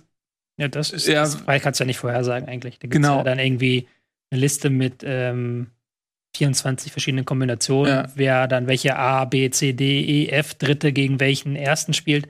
Das ist nicht fair zu sagen. Gibt ein paar Dinge, die du weißt du halt so. Ja, aber Also ich zum meine, Beispiel so, ist Italien gegen Wales, dass du Erster oder Zweiter werden musst und dann reinzukommen. Dann gibt es auch, glaube ich, dieses Beispiel in der England-Gruppe. Kommen wir später noch zu, dass die auch wissen, je nachdem, ob sie Erster oder Zweiter äh, werden, gegen wen sie dann spielen müssen. Aber so allgemein ist das halt oft so, normalerweise bei Weltmeisterschaften, da kannst du im Prinzip schon den kompletten Weg vorzeichnen. Da sagst du schon, ey, pass auf, wenn wir Gruppenerster werden, spielen wir gegen die, dann hast du wahrscheinlich im Viertelfinale die ähm, und kann genau, uh, das ist ein schwerer Weg, ist ein leichter Weg. Und hier ist es gerade für mich zumindest überhaupt nicht zu greifen. Habe ich jetzt auch nicht ewig damit auseinandergesetzt, äh, wie, wie die Partien sein werden. Was ich persönlich geiler finde, ist, ähm, da gab es ja auch schon in der Vergangenheit so Situationen, erinnert sich letzte WM England gegen Kroatien, nee, England gegen Belgien war das das letzte Gruppenspiel, wo es darum ging, wer wird, wer gewinnt die Gruppe. Da hatten beide eigentlich gar keinen Anreiz, die Gruppe zu gewinnen, weil der zweite dann das wesentlich leichtere Programm hatte. Und Ja. das war ja dann auch so, England ist dann relativ leicht ins Halbfinale spaziert und Belgien musste auf dem Weg dahin Brasilien dann besiegen und hat dann im Halbfinale gegen Frankreich verloren. Ja. Ähm, und das könntest du ja umgehen, indem du sagst, du lost das Achtelfinale erst aus, wenn die Vorrunde gespielt ist. Mhm. So. Das wäre mein Vorschlag. Ja, da wäre es logistisch, ja klar, da weißt du immer nicht genau, äh, welche Städte kommen für dich in Frage, musst du natürlich auch, Auch- planen und Auch so. da könntest du halt sagen, der erste von Gruppe A spielt immer in Ort A, und der erste von Gruppe B spielt an Ort B und nur die zweiten und dritten müssten dann halt schaffeln. Und die dritten wissen ja sowieso aktuell nicht, wo sie hinreisen müssen. Ja. Also die können ja sowieso überall hinreisen. ja, oder auch nach Hause. Oder auch nach Hause. ja. Mhm. Ja, absolut. Also alles ein bisschen undurchsichtig. Mir gefällt das auch überhaupt. Ich finde das total uncharmant mit diesen, äh, der Drittplatzierte kommt noch weiter oder, die- oder die Hälfte oder zwei Drittel von den Drittplatzierten kommen noch weiter und so weiter. Ich finde das irgendwie ein uncharmantes System, Ja. ähm, weil ich zum einen das Gefühl habe, dass die Mannschaften das auch nicht verdient haben. In aller Regel, wenn du sagst, der eine Gruppenbeste oder so, wo du denkst, okay, das ist ein Härtefall, wenn du mit vier Punkten ausscheidest, ist, ist schon undankbar oder kannst ja theoretisch mit sechs Punkten ausscheiden sogar. Ähm, Ja. Das ist natürlich undankbar. Das, aber Be das beste Beispiel, Entschuldigung, dass ich dich unterbreche, Ja. das beste Beispiel ist, dass Ungarn halt bei uns in der Gruppe äh, mit vier Punkten ausscheiden könnte als Dritter, obwohl sie halt vier Punkte geholt haben gegen Portugal, Ja. Deutschland, Frankreich, weil halt eben dann, äh, lass mich schauen, weil dann eben halt die Schweiz auch vier Punkte geholt hat gegen Italien, Wales und äh, die Türkei. Was ist Mehrwert, welche vier Punkte? Ja. Aber es wird ja dann nicht berechnet, sondern es wird dann das Torverhältnis mit reinberechnet. Was du dann wieder auch nicht vergleichen kannst und schieß mich tot. 24 ist halt eine blöde Zahl für so ein Turnier. ja, absolut. Ähm, Und, und Tobi, also ich, ich würde da vielleicht auch mal dran erinnern, ich, ich weiß noch 2012, als es noch 16, das war ja das letzte Turnier mit 16 Mannschaften, da war ja Deutschland auch in dieser Todesgruppe mit Portugal, der Niederlande und Dänemark und das war äh, verglichen mit, mit, mit dem diesjährigen Turnier einfach eine absurde Situation, weil Deutschland Portugal, glaube ich, 1-0 und, und die Niederlande 2-1 geschlagen hat, hatte sechs Punkte, hatte aber dann gegen Dänemark zwischenzeitlich tatsächlich noch eine Phase, wo sie ausgeschieden wären. Ne? Also ähm, da wären wir auch schnell beim Thema äh, Verwässerung und Qualität eines solchen Turniers generell. Ne? Also schon krass. Ja, und ich finde halt auch, dass der Sieg Portugals für mich auch einen Geschmack hat. Ähm, weil die haben einfach massiv enttäuscht. Du hast es jetzt auch schon mehrfach gesagt äh, damals. In der Gruppenphase, die sind der Favorit gewesen und die haben einfach komplett enttäuscht. Die haben einfach ein richtig schlechtes Turnier gespielt und mit Ach und Krach irgendwie drei Unentschieden geholt und dadurch ins Achtelfinale oder ja, Achtelfinale gekommen und hatten dann einfach wirklich relativ leichte Gegner. Und das, der erste richtig schwere Gegner war mit Frankreich im Finale und das ist halt das eine Spiel, was sie auch mit ein bisschen, haben sie super gespielt, aber natürlich am Ende auch ein bisschen Fortune äh, gewonnen. Und so, wenn man dann so zurückblickt, dann hat man schon das Gefühl, okay, da war schon viel Glück auch dabei und, und, und viele nicht überzeugende Auftritte, so dass ich finde, so wenn, wenn die Qualität ein bisschen dichter ist und man auch sicherstellt, dass auch jeder mal einen Brocken hat, äh, bevor es ins Finale geht, dann finde ich, fühlt sich das ein bisschen verdienter an einfach. Gut, lass mal die nächste Gruppe gucken. Äh, Das ist Gruppe B. Das ist die Belgien-Gruppe. Ähm, da sieht es folgendermaßen aus. Belgien mit sechs Punkten relativ souverän auf Platz 1. Russland dann nach dem Sieg gegen Finnland Zweiter. Zählt ja auch ähm, der direkte Vergleich vor dem Torverhältnis, obwohl Russland halt 1 zu 3 hat und Finnland 1 zu 1 sind dadurch die Russen auf Platz 2. Und Dänemark, ja, ähm, wissen wir alle, was da die Geschichte ist der Dänen. Ähm, die haben gegen Belgien trotz Führung verloren und eben dieses Finnland-Spiel, ja, die Geschichte rund um Christian Eriksen, ähm, eben jetzt tabellarisch auch noch aufzuholen. Mhm. Das wird natürlich echt schwer für die Dänen, weil sie können maximal nur auf drei Punkte kommen. Mhm. Und ähm, das wird schwer, ob das überhaupt reicht. Tut einem dann auch richtig leid, wenn man gerade das Spiel gegen Belgien gesehen hat, wo sie ja wirklich gut waren. Also es ist Mhm. nicht so, dass sie da ähm, sang- und klanglos untergegangen sind, sondern die haben die Belgier von Anfang an gestört. Die hatten in der ersten Halbzeit die besseren Chancen und erst De Bruyne konnte dann das Spiel drehen Ja. ähm, mit einer klasse Einzelleistung. Aber auch danach hatte Dänemark noch zwei richtig, richtig gute Chancen. Ja. Haben, äh, sind auch das einzige Team in diesem Turnierverlauf, das im- vom ersten zum zweiten Spiel so eine richtige Taktikumstellung gemacht hat, von Vierer auf Dreierkette. Ähm, das war halt ein rundes Paket und das tut einem jetzt so im Nachhinein noch mal doller leid, dass dieses Finnland-Spiel eigentlich praktisch dafür sorgt, dass sie ausgeschieden sind. Ja. Weil Aber ich muss auch äh, sagen, ich habe mich gefreut für De Bruyne. Der war von Rüdiger war es, glaube ich, ausgenockt wurde Mhm. äh, im, Champions League im Finale. Champions League Finale. Und ich finde den Spieler fand ich schon geil, als er noch äh, in der Bundesliga gekickt hat. Und ähm, ich mag, ich gucke dem einfach so gerne zu, toller Spieler und freut einen dann auch im Umkehrschluss, so traurig es ist für für Dänemark, aber es freut mich dann auch ähm, eben für Belgien beziehungsweise für De Bruyne, dass der sich so zurückmeldet und zeigt, was für eine Klasse er hat. Ähm, ja, also auch Witzel übrigens wieder mit an Bord nach Ach Achillessehnenriss, glaube ich. Also ähm, ja, mit Belgien finde ich kann man auch noch rechnen. Also da ist auch einfach eine unglaubliche Qualität auf dem Platz. der hat halt einfach mal bei Werder Bremen gespielt. Das habe ich auch Ja. gerade überlegt. So, das kann man sich gar nicht vorstellen. Bei Werder Bremen gespielt. Ja. Ähm, Belgien ist Weltranglisten Erster, wenn mich nicht alles täuscht. Zumindest waren sie das vor dem Turnier, ne? Kann sein. Also, das ist, die sind natürlich. Weltranglisten. Ja, es gibt eine Weltrangliste. Genau. Aber warum denn nicht Frankreich? Weil die, das ist, ich frag mich nicht, wie diese Weltrangliste funktioniert. Belgien ist erster vor Frankreich. Ja. Ja. Ich glaube, das hat mit der Qualifikation und ich glaube, die Nations League zählt da mittlerweile auch rein. Ja, Äh, deswegen reicht es wahrscheinlich nicht, Weltmeister zu werden. Ich habe mich damit in den letzten Jahren nicht mehr beschäftigt. Es gab ja vor ein paar Jahren dann den Fall, wo Schweiz es irgendwie geschafft hat, mit Tricks und den richtigen Freundschaftsspielen sich da vorzumogeln, weil man die re relativ einfach exploiten konnte. Ich glaube, das geht jetzt nicht mehr ganz so gut, aber die ist halt auch nicht so viel wert letztendlich. Ja, also da guckt ja auch kein Schwein rauf. Ist also nicht so, dass du irgendwas gewinnst, nur weil du zweitweise mal Wenn eine Auslosung kommt, dann wird es plötzlich immer mal für zwei Tage Weiß- wichtig. Welcher Platz Deutschland ist? Oder, oder wer nachgeguckt hat, darf nicht sagen. Zwölf oder so. Ah, Okay, Tobi hat. Nee, das habe ich hab's nicht nachgeguckt. Ja, es ist zwölf. Hm? Hinter Mexiko, Dänemark, Uruguay und diesen anderen Fußball-Top-Adressen. Ja, ich meine, die haben jetzt auch nicht so abgeliefert, in Nordmazedonien verloren und so, also da. Ne? Muss man auch mal sagen. Ja, Russland äh, hat gegen Finnland gewonnen. Äh, die müssen jetzt dann im Duell mit Belgien, ähm, äh, mit Dänemark einen Punkt holen. Und Dänemark muss einfach gucken, ob es vielleicht am Ende doch noch mit Glück irgendwie ein bisschen reich, Hm. reichen könnte. Da läuft's, ja, was glaubt ihr? Wird Finnland, wird Finnland einen Punkt holen gegen Belgien? Dann- Das würde ihnen ja fast Mhm. reichen dann. Ähm, Belgien ist noch nicht sicher Gruppenerster. Also wenn sie gegen Finnland verlieren, dann wäre Finnland vor Belgien. Mhm. Ich sehe Es sei denn, wenn Russland, wenn Russland gegen Dänemark gewinnt und Finnland gegen Belgien, dann haben drei Mannschaften sechs Punkte. Dann ist wieder der Dreifachvergleich da. Dann ist der Dreifachvergleich und dann zählt aber in erster Linie mal das Torverhältnis aus dem Dreifachvergleich, ne? Mhm. Und wenn das auch identisch ist, dann zählt erst das. Ja, Absolute ist da Torverhältnis. Dank des 3 zu 0 gegen Russland nicht so schlecht aufgestellt. Ja. Aber Das stimmt. das ist möglich, ja. Ähm, ich kann es mir nicht vorstellen, weil Finnland hat auf mich jetzt auch nicht komplett defensiv stabil gewirkt. Sie haben ja gegen Russland auch viele, relativ viele Chancen zugelassen. Würde mich wundern, wäre eine größere Überraschung, aber kann passieren. Also in der Gruppe ist tatsächlich vieles möglich. Ich kann mir auch vorstellen, es ist gar nicht so unrealistisch, dass Dänemark Russland besiegt und Finnland verliert, dass du da dann 9-3-3-3 hast und das Mhm. ein, die eine der Gruppen ist, wo dann der Dritte ausscheidet. Ja, das kann passieren. Auf jeden Fall. Das ist übrigens am Montag um 21 Uhr, ne? Die Spiele aus dieser Gruppe B, Finnland gegen Belgien und Russland gegen Dänemark. Darf ich noch mal kurz, ich bin heute in Redelaune. Ähm, Super.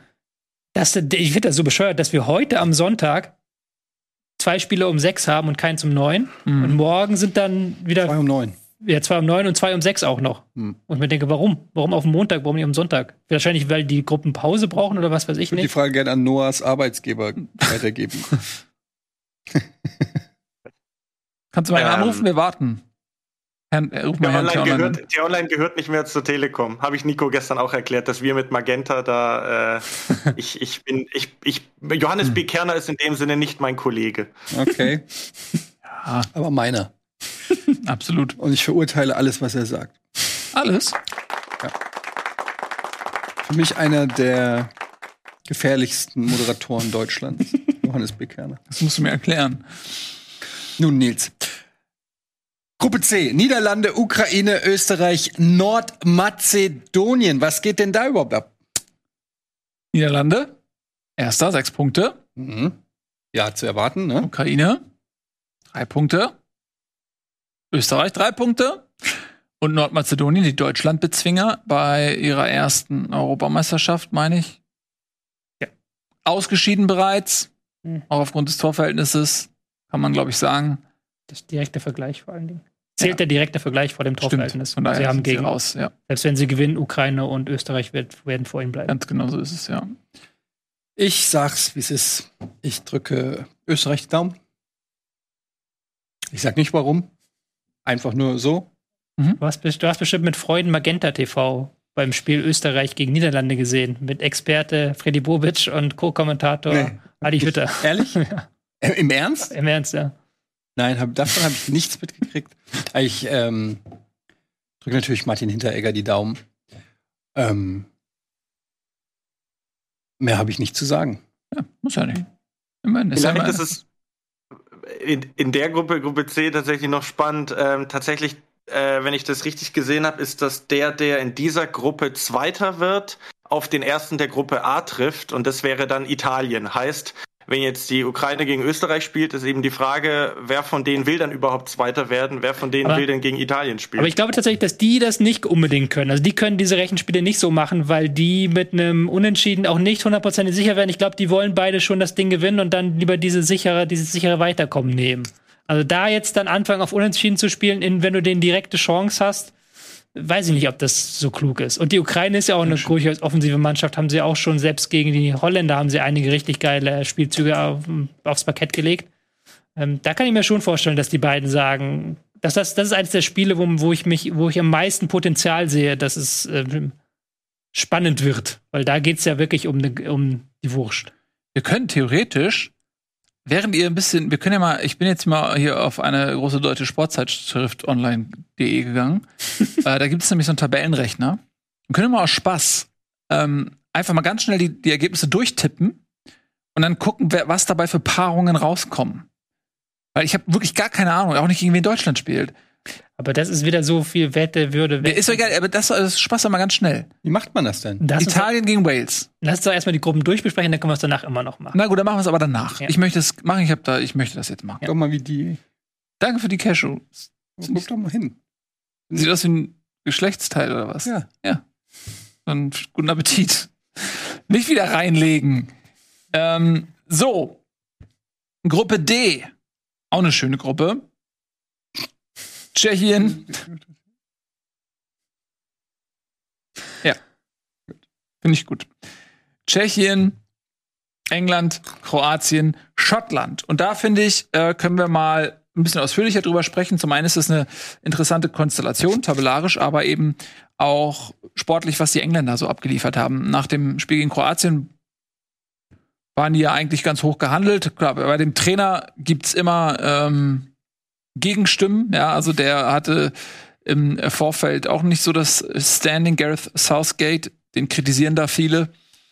Ähm, aber nach, der, nach dem ersten Spiel sind die Kritiker so ein bisschen verstummt, denn das war schon auch überzeugend gegen den Vize-Weltmeister aus Kroatien. Aber im zweiten Spiel gegen Schottland wirkten sie eben sehr ideenlos.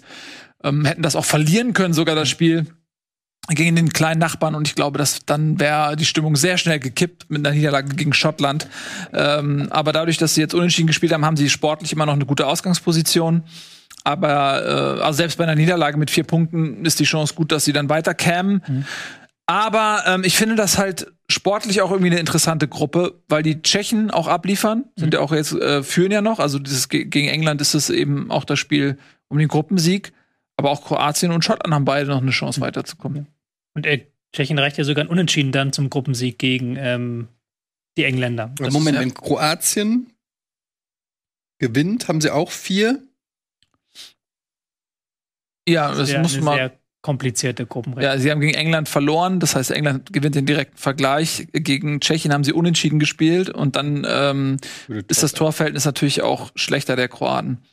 Die Kroaten haben eine re- reelle Chance auszuscheiden, finde ich. Aber wir waren gerade bei den Engländern, ähm, die gegen Tschechien jetzt einen Sieg brauchen. Eigentlich, wenn sie nämlich im Wembley-Stadion bleiben wollen. Mhm. Ähm, als Gruppensieger dürfen sie das. Dann dürfen wir, glaube ich, auch das Achtelfinale im Wembley-Stadion.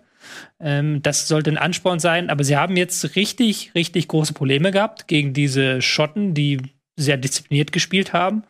Chancen herauszuspielen. Ja. Und das war das, was mich am meisten gewundert hat. Ich weiß noch, im Bundesliga-Chat habe ich ja noch während des Spiels geschrieben, ähm, sag mal, kann es sein, dass Sterling, Foden und Kane keinen einzigen Pass untereinander gespielt haben?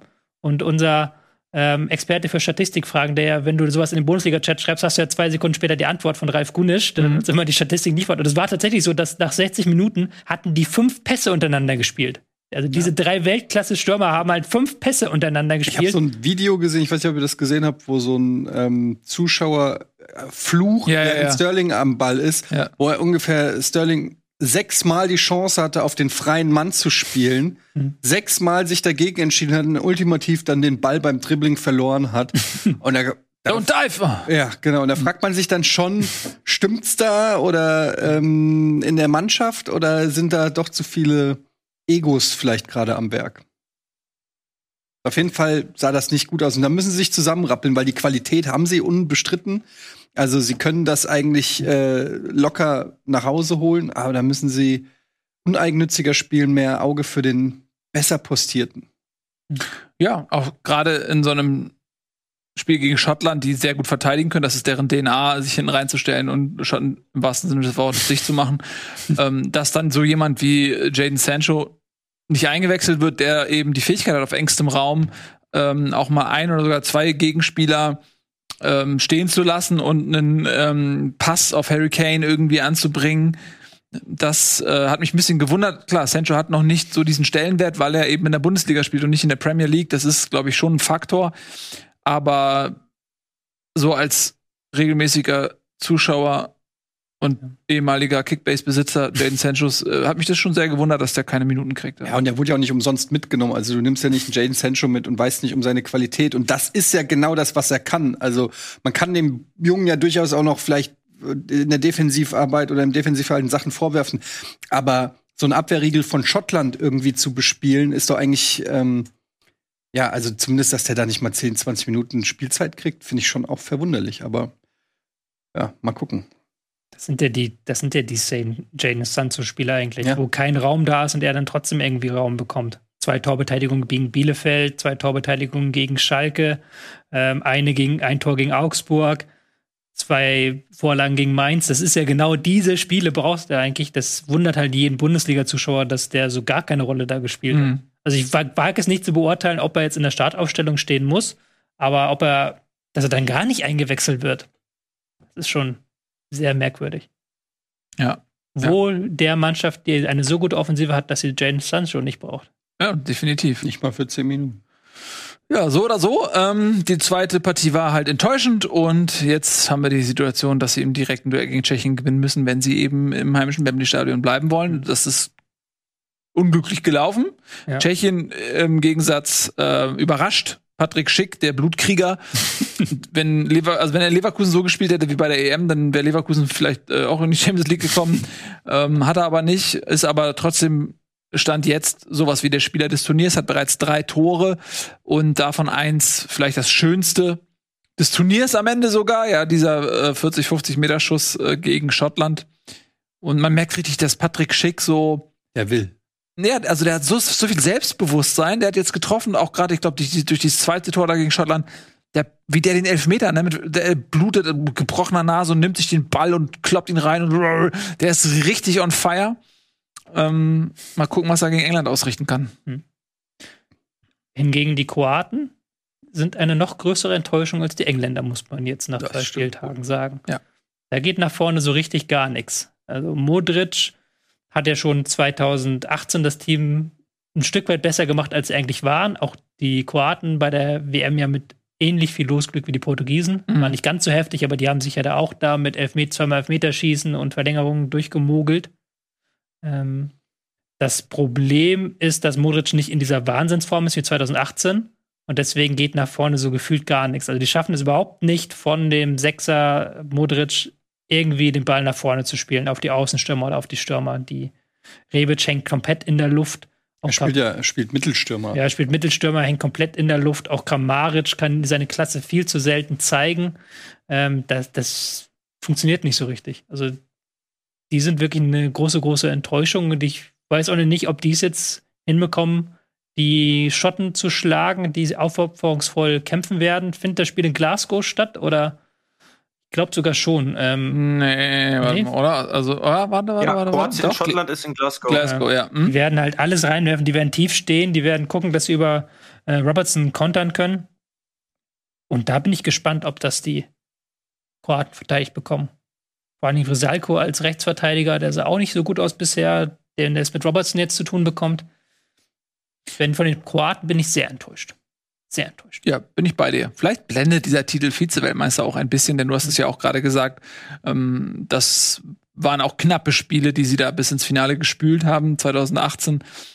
Ähm, und da können sie vielleicht dann diesem Titel nicht so gerecht werden. Titel, Vize-Weltmeister.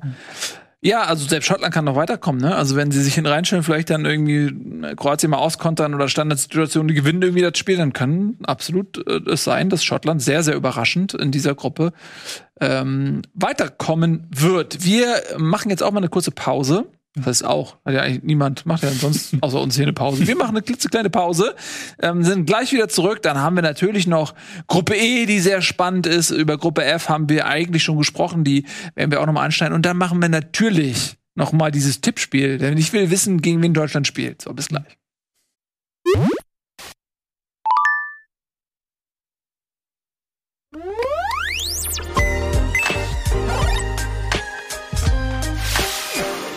Also willkommen zurück, Bundesliga EM Studio. Wir sind mit Noaitien und Tobi dabei, jetzt Gruppe E zu besprechen.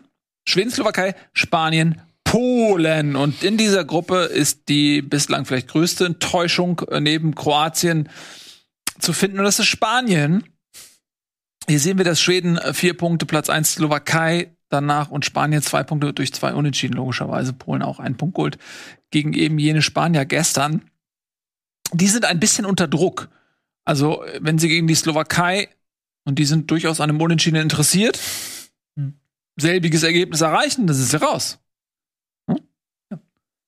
Die Spanier müssen jetzt mal offensiv abliefern. Mhm. Das, was sie in den ersten beiden Spielen nicht geschafft haben. Immer nur so phasenweise Torchancen geholt und ansonsten ist das sehr das Klischee des spanischen Fußballs. Nämlich ähm, Pässe, Ballbesitz, aber wenig, wie man im Fußball Taktikdeutsch sagt, wenig Penetranz. Ähm, die spielen nicht vorne rein. Mhm. Sie haben keinen Unterschiedsspieler drin und wenn der Ball dann mal in den Strafraum kommt, dann ist, sieht Morata mindestens unglücklich aus.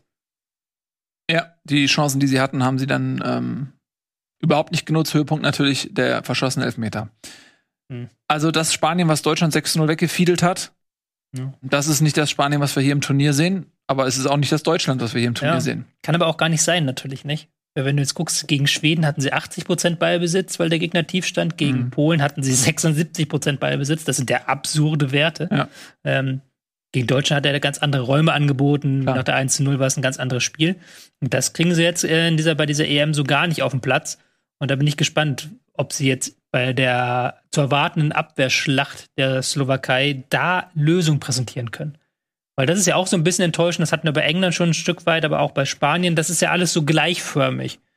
Und wenn du dann guckst, die haben Thiago auf der Bank, der hat aber nur gegen, ähm, gegen Schweden eine Viertelstunde, glaube ich, gespielt. Du hast einen Adama Traoré auf der Bank, der sehr, sehr geiler Dribbler ist, der spielt auch gar nicht. Es ist vielleicht zu sehr, zu häufig das Gleiche versuchen, ohne dass irgendwas anderes dabei rauskommt. Mhm. Ja, ein bisschen erinnert es schon auch an Deutschland, finde ich. Ähm, vielleicht 2018. Mhm. Können wir jetzt sagen, weil wir gegen Portugal das äh, geklappt hat. Aber es wirkt so ein bisschen, man verlässt sich auf die eigene Stärke und denkt sich, naja, wenn wir die ganze Zeit den Gegner im, äh, dominieren und zu Abschlüssen kommen, wenn man denn zu Abschlüssen kommt, dann wird man früher oder später auch als Sieger vom Platz gehen. Aber ähm, dazu musst du erstens Abschlüsse haben und zweitens musst du dann halt auch mal ähm, die Dinger reinmachen. Und da äh, sehe ich jetzt auch, den fehlt vielleicht wirklich, also in Spanien fehlt wirklich so ein richtig krasser Torjäger. Hm. Keine Ahnung. Olmo sicherlich auch ein guter, aber ja auch nicht dafür bekannt, irgendwie äh, ja, äh, ständig einzunetzen. Morata, ja. Keine Ahnung, alleine. Wobei andere Nationen wären halt froh, wenn sie einen Morata, Moreno, Lorente hätten. So. Die können ja alle Tore schießen, aber sie kriegen es halt nicht die Bälle da rein. Ja, sie lassen halt auch viel liegen, das muss man sagen. So ist ja nicht so, dass sie jetzt gar keine Chancen hätten, sondern äh, die haben sie am Ende nicht gemacht. Äh, Das wird sehr spannend sein in dieser Gruppe, weil da auch jeder noch weiterkommen kann. Hm. Äh, Schweden spielt gegen Polen. Wenn das die Polen gewinnen, die sind jetzt Tabellenletzter. Wenn die Polen das Spiel gegen Schweden gewinnen, dann sind sie auf einmal Tabellenerster. Ähm, wenn Spanien und Slowakei, äh, na, gar nicht wahr. Das können sie gar nicht, weil Slowakei hat ja gegen Polen gewonnen, ne? Ja. Das heißt, in dem Fall hätten wir, nehmen wir mal an, Polen würde gewinnen, hätte vier Punkte, Schweden bleibt bei vier Punkten Das- und Slowakei holt einen Punkt gegen Spanien, haben wir drei Mannschaften mit vier Punkten. Das hat mich auch so ein bisschen gewundert bei den Polen. Weil die Polen wollten ja, da hat man ja richtig gemerkt, die wussten, wenn sie das Ding jetzt verlieren gegen Spanien, sind sie ausgeschieden. Ja. Da hätten sie gar keine Chance mehr gehabt. Aber sie haben ja jetzt auch keinen wirklich ernsthaften, also sie haben ja, müssen jetzt auch auf die anderen Plätze gucken und das ist auch eine wirklich sehr schlechte Ausgangsposition, sodass mich sehr stark gewundert hat, wie defensiv sie dann bis zum Schluss aufgetreten sind. Ja, ich meine, sie haben gegen ich Spanien gespielt. Verstehen. Ja, ich kann's, die haben gegen Spanien gespielt, ja, ich kann es verstehen auch. Aber wenn jetzt, wie du gesagt hast, Tobi, müssen, müssen jetzt hundertprozentig also- drauf gucken, was die anderen machen. Polen reicht doch ein Sieg zum Weiterkommen. Ja, da haben sie vier Punkte. Genau. Ach so, bin ich jetzt blöd? Also, also äh, Polen ist, also die haben zwar den direkten Vergleich mit der Slowakei verloren, aber haben dann ja äh, so. vier Punkte und es sind Ah. an der Slowakei vorbei. Slowakei und Spanien spielen gegenseitig. Polen hätte dann den Okay, das- direkten Vergleich mit Schweden gewonnen, wäre also mindestens Zweiter. Deswegen war Dann- das komplett richtig, was Polen gemacht hat gegen Spanien. Da habt ihr recht, da bin ich sehr blöd gewesen. Ja. Es tut mir leid, dieser direkte Vergleich hat mich dran gekriegt. Genau. Ja. Also das Polen ist, ist, wenn sie gewinnen, mindestens Zweiter. Hm. Tut mir leid, da war, war ich sehr dumm. Ich entschuldige mich in allerhöflichster Form bei allen Zuschauern.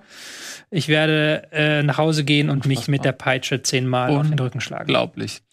Hey, ich werde das Buch schreiben, Tobias Escher, der Abstieg. Ja, ähm, ich überlege gerade was. ist die Zeit. Nee, Dürfte also, noch- ne, ne, ne, warte mal ganz kurz. Warte mal. Noah, Noah, Noah, Noah, warte mal. ganz kurz. Ich muss mal eben, hat Ja. Schweden gegen Slowakei gespielt? Unentschieden, ne?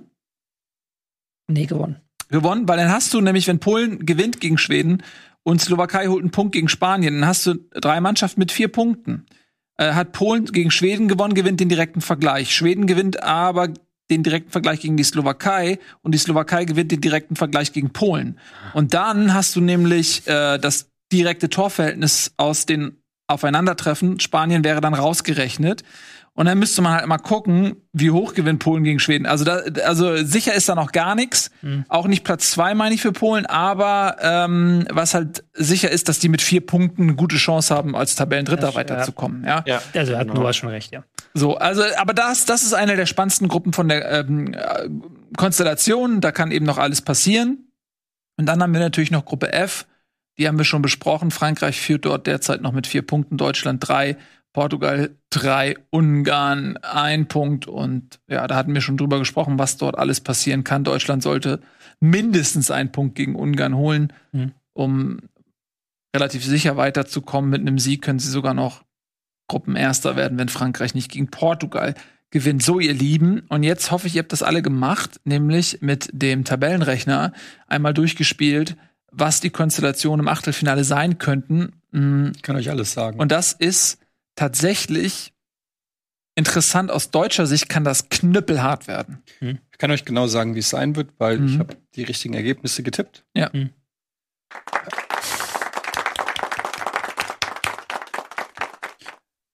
Soll ich ähm, direkt sagen, welche Begegnungen es gibt, oder soll ich erstmal sagen, wie ich getippt habe? Nee, das Ergebnisse? System, nicht wie du getippt hast, sag mal, die, was dein Achtelfinale ist. Achtelfinale, ähm, das erste Achtelfinale ist Frankreich gegen Russland. Da habe ich Frankreich gegen Schweiz. Was hast du? Das ist- Ich habe Frankreich gegen Österreich. uh, Noah, hast du auch gemacht? Ich habe auch Frankreich-Schweiz. Ah, dann So sieht das dann aus, wenn man es beim Kicker macht. Genau. Das ist interessant, Aber- dass ihr es alle falsch habt, aber okay. Da haben wir jetzt wieder alle was anderes, aber wir haben alle Frankreich anscheinend als Gruppensieger der deutschen Gruppe. Ja. Es geht weiter mit äh, Tschechien gegen Polen. Da habe ich Tschechien gegen Schweden. Habe ich auch Tschechien gegen Schweden. Noah? Ich habe England Oh. gegen Schweden. Ah. Also das ist dann Gruppensieger England, wir haben alle Gruppensieger Tschechien. Mhm. Interessant. Ähm, nächste Begegnung Oder wäre zweite. dann Belgien gegen Portugal. mhm. Da habe ich dann Belgien, Slowakei. Tien vollkommen recht. Was ist Belgien gegen Schweiz. Ah, siehst du, das ist lustig, haben alle was anderes. Du hast- Slowakei. Belgien, Belgien, gegen Slowakei. Slowakei. Okay. Okay, äh, weiter geht's. Italien, Österreich. Hm, habe ich Italien, Ukraine. Habe ich auch Italien, Ukraine? Habe ich auch Italien, Ukraine? Die abgeschrieben voneinander. Okay, da würde mich dann mal interessieren, also Der hast du wahrscheinlich Österreich als Gruppenzweiter und wir haben alle die Ukraine als Gruppenzweiter. Mhm. welche Gruppe ist das? Die Ukraine-Gruppe. C. Gruppe C. Also es spielt der Sieger von Gruppe A gegen den zweiten von Gruppe C. Okay, dann, Italien gegen das Ukraine liegt einfach daran, dass ich glaube, dass Österreich gegen die Ukraine gewinnt Ja. und ihr nicht. Und, Ja. Und das liegt daran, dass Adi Hütter bei Magenta TV im Stadion war, im, im Studio. Hm. Okay. Dann geht's weiter. Niederlande gegen Schweden habe ich. Habe ich Niederlande gegen Portugal. Habe ich auch Niederlande gegen Portugal. Niederlande, Kroatien. Es ist so krass. Mhm. Äh, Wales gegen Dänemark. Habe ich auch. Wow, der erste End- Fit hier. Ende Übereinstimmung. Wales gegen Finnland ist es bei mir geworden. Noah? Äh, ich habe den zweiten Gegner von Tobi nicht verstanden. Ich habe Wales, Russland. Wales, Finnland hatte ich. Du hast Wales, Okay, dann wir alle ich, was bei mir setzt sich Russland durch, ja. Und dann haben wir noch Spanien, Ukraine. Spanien, Dänemark. Spanien, Österreich. Spanien, Österreich. Und zu guter Letzt England gegen Deutschland. England, Deutschland. England, Deutschland. Haben wir alle. Und Tschechien, jetzt, Deutschland. Was hast du? Tschechien. Aha. Tschechien. Ja, stimmt, du hattest ja England vorher. und jetzt lass das mal aus deutscher Sicht, wenn das so kommen sollte.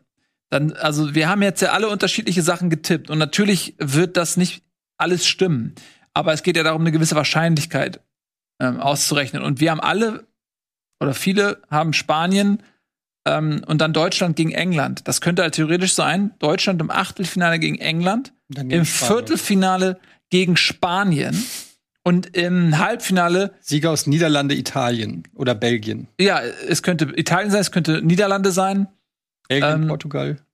Ne, also es, da kann auch noch mal richtiger Kn- Knüppel kommen. Und dann hast du im Finale, wenn du soweit kommen solltest, spätestens Frankreich. Ja, gut. Also das ist, äh, wenn es irgendwie so kommt, knüppelhart. Das ist geil. Was ich aber hochinteressant finde, ist, dass Sag wir ich. größtenteils dieselben Gruppenersten hatten, bis auf Tschechien gegen England. Da gab es, glaube ich, eine Diskrepanz bei dir, Noah, und manche hatten auch noch Spanien so, aber wir hatten größtenteils dieselben Gruppenersten und trotzdem war da so eine riesig unterschiedliche Verlauf dabei, einfach durch diese Gruppendritten. Ja. Da war bei dem einen halt dann Finnland da und so und das, das macht's halt dann auch unberechenbar. Weil es kann halt immer sein, dass ein anderer Gruppendritter und dann verschiebt sich es nochmal und dann ist plötzlich der eine Pfad sehr viel einfacher, weil dann da äh, eine sehr viel einfache Mannschaft auftaucht oder plötzlich wird Spanien Gruppendritter und taucht dann in einem Pfad auf, wo der eigentlich super einfach gewirkt hat. Also es ist, es ist viele Fragezeichen drin. Ich habe jetzt mal einfach mal aus Spaß ein, ein, ein Spiel verändert, nämlich Tschechien gegen England. Hatte ich vorher Sieg England, habe ich jetzt äh, unentschieden gespielt. Dann spielt Tschechien gegen Deutschland im Hm. äh, Achtelfinale. Ist es auf dem Papier das deutlich leichtere Spiel. Und wenn man sich jetzt noch mal den Spaß macht und sagt, Slowakei schafft ein Unentschieden gegen Spanien, dann hättest du die Ausgangssituation, dass du erst gegen Tschechien spielst und dann gegen Schweden oder Österreich. Ja. Also was das? Nur, nur dass man vielleicht auch, wenn ihr irgendwie, ich spiele das immer gerne, wenn ich die anderen Spiele beobachte, dass ich gucke, okay, was wäre das Beste für das Team, für das ich bin, in dem Fall Deutschland. Ähm, und wenn jetzt Spanien unentschieden spielt und äh, was war das Zweite, was ich gesagt hatte, England äh, auch Gruppenzweiter wird, dann ist die Konstellation Achtelfinale Tschechien, Viertelfinale äh, Schweden oder Österreich. Und wenn halt Spanien gewinnt und England gewinnt, dann hast du halt Spanien und England in, dieser, in diesem Reiter. Also Aber- das Genau so, Nils, hat es ja Fernando Santos 2016 ähm, vor dem dritten Spiel gegen Island gemacht. Er hat gewusst, okay, äh, ich muss mich nicht auf die Viererkette konzentrieren. Ich gucke, dass wir ein Unentschieden holen gegen Island und dann sind wir im leichteren Feed. Clever. Das Aber meine ich, ich. ich, ich bin immer, ich freue mich immer auf die geilen Gegner bei so einer äh, EM. Weil ich, ich erinnere mich so an die, was was Europameisterschaft, wo Griechenland sich irgendwie durchgemogelt hat oder so. Nicht durchgemogelt. Die haben, sind Europameister gewonnen, auch mit einer, unter Otto Rehagel, ähm, äh, auch dann in, natürlich auch verdient. Aber ich finde, irgendwie ist es auch unbefriedigend. Wo war das, wo wir auch mal so schwache Gegner hatten und dann 2002. 2002. Ähm, ich finde das dann irgendwie, natürlich birgt das immer die Gefahr rauszufliegen, aber wie geil ist es, wenn du bis ins Finale kommst und du hast Spanien und England rausgehauen und stehst dann äh, vor Frankreich irgendwie dann das ist doch irgendwie geiler als irgendwie äh, die Slowakei und äh, Ukraine vorher gehabt haben. Nichts gegen diese Nationen, aber Ey, eine EM ist doch, da wollen wir Deutschland gegen England sehen, wir wollen Deutschland gegen Spanien sehen, wir wollen Deutschland gegen Italien sehen. Ich will diese Matches sehen. Das ist wa- was mich anheizt so. Und wenn wir es dann, wenn wir dann rausfliegen, weil wir nicht gut genug sind, dann ist es so. Aber es ist mir lieber, als sich durchzuwurschteln. Das Ich finde, ja, Tobi. Das ist so der, nee, nur ganz kurz, das ist der Klassiker, ja, dieses, wenn du ein Weltmeister werden willst oder Europameister werden willst, musst du jeden schlagen können. Ja, aber das ist doch einfach nur ein Klischeespruch. Ja, das ist ein Klischeespruch. Am Das Ende des ja Tages, nicht, ja. guck mal, Ja, das das Ding ist, du nicht, hast, äh, du musst das ein bisschen nach Prozenten sehen. So, es gibt 50-50 Spiele, es gibt 40-60 Spiele und so weiter. Und äh, wenn du gegen England 50-50 Spiel hast und dann hast du gegen Spanien vielleicht ein 50-50 Spiel, dann hast du gegen äh, Belgien oder Frankreich ein 40-60 Spiel, dann ist die Wahrscheinlichkeit natürlich, dass du gewinnst, wesentlich geringer. Und na klar ist es das Geilste in der Nachbetrachtung, wenn du diese Vereine be- besiegt äh, diese Mannschaften besiegt, ist ja 2014 auch so gewesen. Da haben, äh, haben wir Frankreich weggehauen, äh, Brasilien weggehauen, Argentinien weggehauen. Also viel besser geht's ja nicht. Und natürlich bist du dann der verdienteste Sieger. Aber wenn du dann mal zehn Jahre zurückblickst, dann denkst du ja, fuck, du hast einen Titel. Und dann gegen wen haben wir noch mal gespielt? So, ähm, ich hab Bock, dass sie bis ins Finale kommen. Und deswegen ist es mir lieber, dass wir leichte Gegner haben. Was heißt leicht, ist dann nämlich Na, leichtere. Ja, klar. Ja, Manchmal ist es ja so tatsächlich, dass der leichtere Gegner gar nicht der leichtere Gegner ist, weil er halt nicht so richtig passt. Oder Ja. der schwerere Gegner ist aber dein Lieblingsgegner, dein Ang äh, der hat Angst vor dir. Da sind ja immer, stecken ja viele Variablen mit drin. Ja, absolut. Ähm, trotzdem, ich, ja, ich bin voll bei euch, aber wenn ich es mir aussuchen könnte, würde ich lieber ähm, Tschechien nehmen und dann Schweden oder Österreich im Viertelfinale als äh, natürlich diese diese großen Spiele sind die, die ist, ich weiß ja, was ihr meint und da bin ich auch voll bei euch, aber ich will trotzdem lieber gewinnen. ähm, ja, also das ist schon chaotisch, oder? Kann man zusammenfassen. Man weiß nicht äh, so wirklich, was passiert. Aber äh, Noah, du weißt, was passiert. Ähm, wir wollten gerne noch mal mit dir drüber sprechen, wie das so für dich ist, als Experte dabei sein zu können, hautnah bei der EM die Spiele schauen zu können, äh, die Atmosphäre zu schnuppern. Jetzt geht ja für dich auch die Reiserei los. Du konntest ja bisher viel in München sehen. Das ändert sich dann. Ähm, ab dem Achtelfinale wirst du viel unterwegs sein auch. Ähm, wie ist da so die Situation bei dir? Erzähl mal ein bisschen aus dem Nähkästchen. Ähm, ja, also es ist eine, eine, eine ziemlich coole Zeit tatsächlich. Es ist natürlich auch ähm, intensiv. Ne? Also ähm, es hat ein bisschen gedauert, bis ja die, die deutsche Mannschaft dann auch, auch ähm, ja, ins Turnier gestartet ist. Das ging nicht nur der Mannschaft so, sondern auch mir, dass ich da wirklich drauf hingefiebert habe und dann so mit dem mit dem Frankreich-Spiel ging es dann so richtig los, weil ich habe ja schon so ein bisschen erzählt, ne, diese diese Trainingsanheiten, zu denen man dann immer fährt, hier, also ich wohne in Erlangen und fahre dann immer mit meinem Auto eine, eine Viertelstunde raus nach Herzogenaurach. Das ist auf jeden Fall interessant und, und, und irgendwo auch spannend, wenn man das das erste Mal macht, das alles mitzuerleben. Aber wenn jetzt jemand denkt, dass man da, weil man 15 Minuten Joachim Löw beim, beim Training zugucken kann, da schon die Aufstellung für das kommende Spiel sehen kann, dann, dann täuscht man sich da eben. Also, ne, ich, ich habe da jetzt nicht auch meine sechs, sieben Spitzel von T-Online, die da rund ums Trainingsgelände postiert sind und äh, äh, dann noch die taktischen Kniffe irgendwie äh, noch äh, ja, begutachten können. Von dem her, ja, ist es manchmal auch so ein bisschen ernüchternd. Ich habe von, von Kollegen erzählt bekommen, die schon beim Trainingslager in Seefeld dabei waren, äh, Ende Mai, Anfang Juni, dass das da noch anders war, ähm, dass man dort noch deutlich mehr äh, Einblicke hat reinbekommen können. Das finde ich persönlich jetzt so ein bisschen schade. Ähm, aber nee, es ist ein äh, tolles Erlebnis. Ich hatte vor zwei Jahren das Glück, ähm, die, die Frauenweltmeisterschaft äh, begleiten zu können. Äh, hat übrigens äh, Nils äh, die USA gewonnen. Hast du im Nerdquiz Ja, ja, ich weiß. Noah. Das ist auch jetzt ein halbes Jahr her. Und natürlich ist mir das, ist mir das bis heute schmerzhaft bewusst, dass ich da verkackt habe. Danke nochmal, Ja. dass du den Finger da Gerne. reinhaust. Immer gerne, immer gerne. Nee, und ähm, da war es auch schon sehr spannend, äh, der, der deutschen Mannschaft hinterherzureisen. Die war ja in Frankreich auch und ähm, ja, da, da waren die Reisen auch äh, ein intensiver Faktor. Mit dem TGW durchs Land fahren äh, hat Spaß gemacht, war intensiv. Ja, und jetzt, äh, wie ihr es schon angedeutet habt, also ich habe mir vor dieser Sendung tatsächlich diese Eventualitäten und auch diese ähm, ja, möglichen Städte, in die ich reisen muss, mal angeguckt. Aus deutscher Sicht sind das Stand jetzt Bukarest, Budapest, London und Sevilla. Es kommen alle in Frage, genauso wie das Ausscheiden. Und äh, da gibt es natürlich Corona-bedingt unterschiedliche Einreisebestimmungen und ähm, die bereiten mir ziemliches Kopfzerbrechen.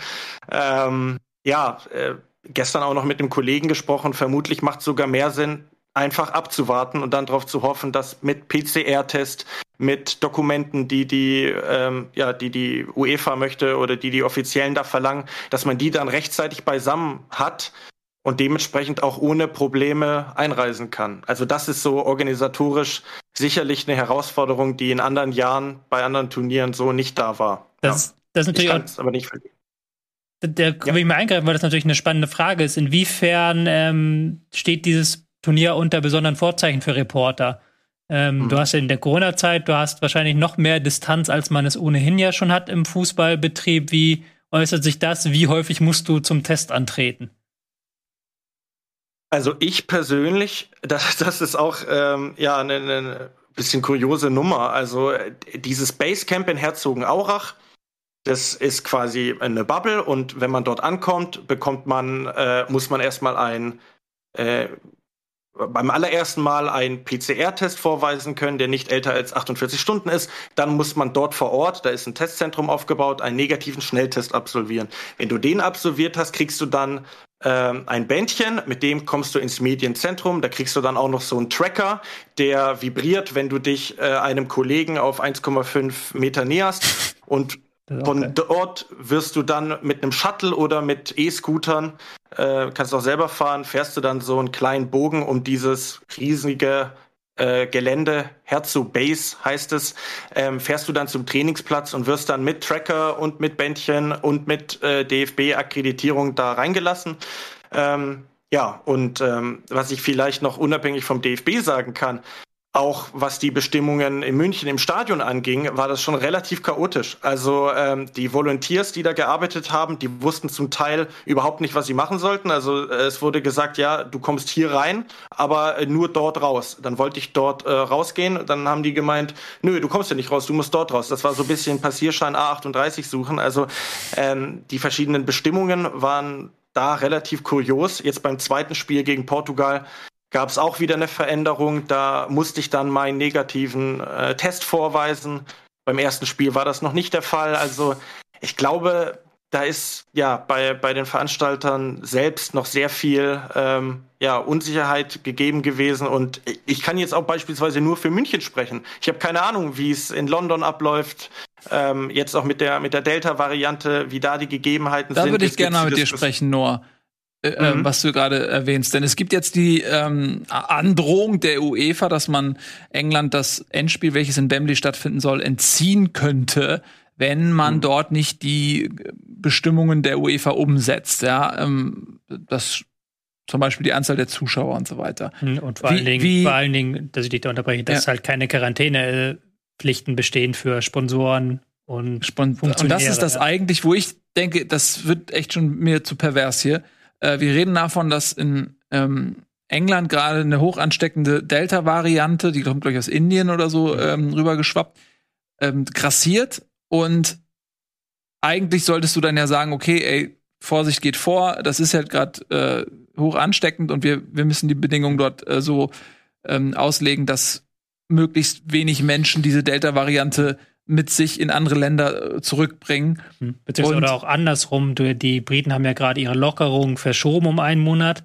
Ähm, sind ja immer noch in einem Lockdown, in einem Teil-Lockdown und Mhm. ähm, jeder normale Mensch, der da reinkommt, muss halt erstmal in Quarantäne. Also wenn, Mhm. nicht gerade aus Deutschland, wenn du aus Portugal kommst nach ähm, Großbritannien, musst du in Quarantäne, aber das soll dann halt nicht gelten für die UEFA. Ja, und das finde ich, ich finde das bedenklich, dass die UEFA im Prinzip äh, jetzt eingreift in den politischen Umgang mit äh, dieser Delta-Variante und äh, das eventuell dann zu Entscheidungen kommt, die eigentlich nicht sinnvoll sind, Mhm. weil die UEFA Druck ausübt und England das Spiel nicht ver verlieren möchte. Und auf der anderen Seite hast du vielleicht andere Länder, die grundsätzlich einen anderen Umgang damit haben, wo man vielleicht auch sagen kann, damit identifiziere ich mich jetzt nicht mit deren, mit deren Umgang.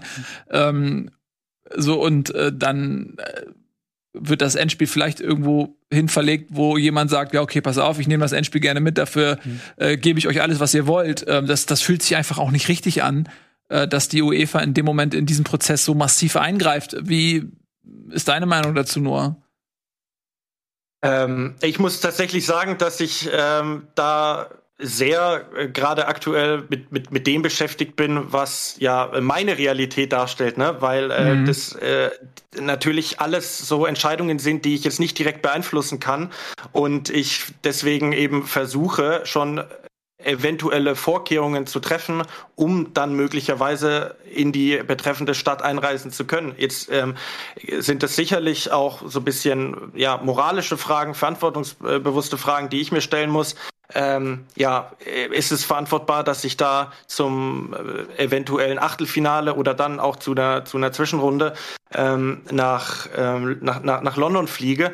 Ähm, ich muss da ganz ehrlich äh, gestehen, ich habe das noch nicht für mich schlussendlich beantwortet. Es gibt natürlich so Szenarien, wo gesagt wird, okay, ähm, du befindest dich in dem Land nur auf Durchreise. Das galt ja beispielsweise auch für die deutschen Nationalspieler, die nach dem Champions League-Finale in Porto dann daraufhin auch, äh, nachdem sie zurück nach England sind, auch äh, nach Deutschland äh, einreisen konnten. Ähm, dadurch, dass ich aktuell noch nicht weiß, ob es für mich jetzt ins Achtelfinale nach London, Bukarest, Sevilla oder Budapest geht, versuche ich diese Frage so ein bisschen äh, von mir wegzuschieben und ähm, ja auf das für mich angenehmste Szenario zu hoffen. Das wäre tatsächlich Deutschland wird Dritter. Ähm, muss zum Achtelfinale nach Sevilla und dann hätten sie garantiert das Viertelfinale wieder in München. Ähm, es gibt noch das Szenario London, dann wäre das Viertelfinale in Rom.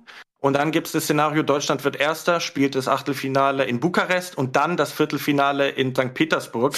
ähm, da da gäbe es dann wieder eben das Problem mit, mit, mit dem Visum beispielsweise. Wobei da kann ich noch sagen, da gibt es wohl eine Ausnahmeregelung eben für Fans, die, wenn sie ihre Fan-ID vorzeigen können, einreisen können. Ich habe jetzt aber gar keine Fan-ID, aber ich habe eine offizielle UEFA-Akkreditierung. Ja, aber in Aber ob Russland gelten auch Sondergenehmigungen für Journalisten. Äh, Ciao, ihr werdet mich nie wiedersehen. Nein, aber ähm, äh, ja, äh, ihr merkt's, also ich bin da wirklich, ich gucke mir diesen Plan an, ich überlege mir, äh, wie ich es am besten mache und ähm, ja, meine Vorgehensweise wird jetzt so sein, ich warte das Spiel am Mittwoch ab, dann gucke ich, wo ich hin muss und vielleicht werde ich mir den Donnerstag dann tatsächlich noch nehmen, um das alles PCR Corona-technisch zu organisieren und dann am, ähm, ja, am, am Freitag den Flug antreten. Sollte es wirklich London werden, muss man sicherlich noch mal gesondert ähm, ja, drüber nachdenken. Also Noah, ich beneide dich nicht um diese ganze Bürokratie und äh, sicherlich vielleicht auch äh, um die Sorgen, die du eben hast, äh, was deine eigene Gesundheit angeht oder auch vielleicht die Gesundheit deiner Verwandten und Freunde, die du dann in Deutschland mal wieder besuchen möchtest. Äh, da hoffe ich, dass du gesund bleibst und dass du da möglichst stressfrei durchkommst und dass du alle deine Unterlagen beisammen hast und nicht am Flughafen abgewiesen wirst und solche Sachen. Ähm, vielen lieben Dank, dass du trotz des ganzen Stress ist, den du hast, für uns da warst und für uns da bist. Und du wirst auch, sobald, also sofern es dir möglich ist, äh, dich auch wieder bei uns blicken lassen. Das muss man natürlich mal schauen, wie das alles sich in deinen Arbeitsablauf äh, integrieren lässt. Ähm, soweit auf jeden Fall vielen lieben Dank für, deine Eindrücke, für dein Mitwirken an dieser Sendung. Du bereicherst äh, das EM-Studio sehr durch deine Arbeit und wie gesagt, alles Gute, bleib gesund. Ähm, wir verabschieden uns jetzt an dieser Stelle. Das war's ähm, von uns live am Sonntag. Vielen Dank auch an die Crew und der Regie fürs Möglichmachen. Donnerstag wieder, ne? Donnerstag geht's weiter. Wie immer am Tag nach dem Deutschlandspiel, dann mit der Analyse von, vom Ungarn-Spiel mit einem Rückblick auf die Gruppenphase und einem Vorausblick auf die Achtelfinals. Dann sind wir nämlich ein bisschen schlauer und schauen wir mal, ob unsere Tipps in irgendeiner Form was mit der Realität zu tun haben. Vielleicht, wenn Deutschland Gruppenerster wird, haben wir alle schon mal grundsätzlich alles falsch gemacht. ähm, aber das wäre vielleicht gar nicht so schlecht, wenn kommen sie nämlich in das andere Bracket und das könnte unter Umständen wirklich dann das leichtere sein. Schauen wir einfach mal. Ähm, freuen wir uns jetzt auf die Spiele, die quasi jetzt beginnen. Ne? Also das ist die Italien-Gruppe. Äh, das schauen wir uns mal mit Freuden an und wir sagen Tschüss und auf Wiedersehen. Habt einen schönen Sonntagabend.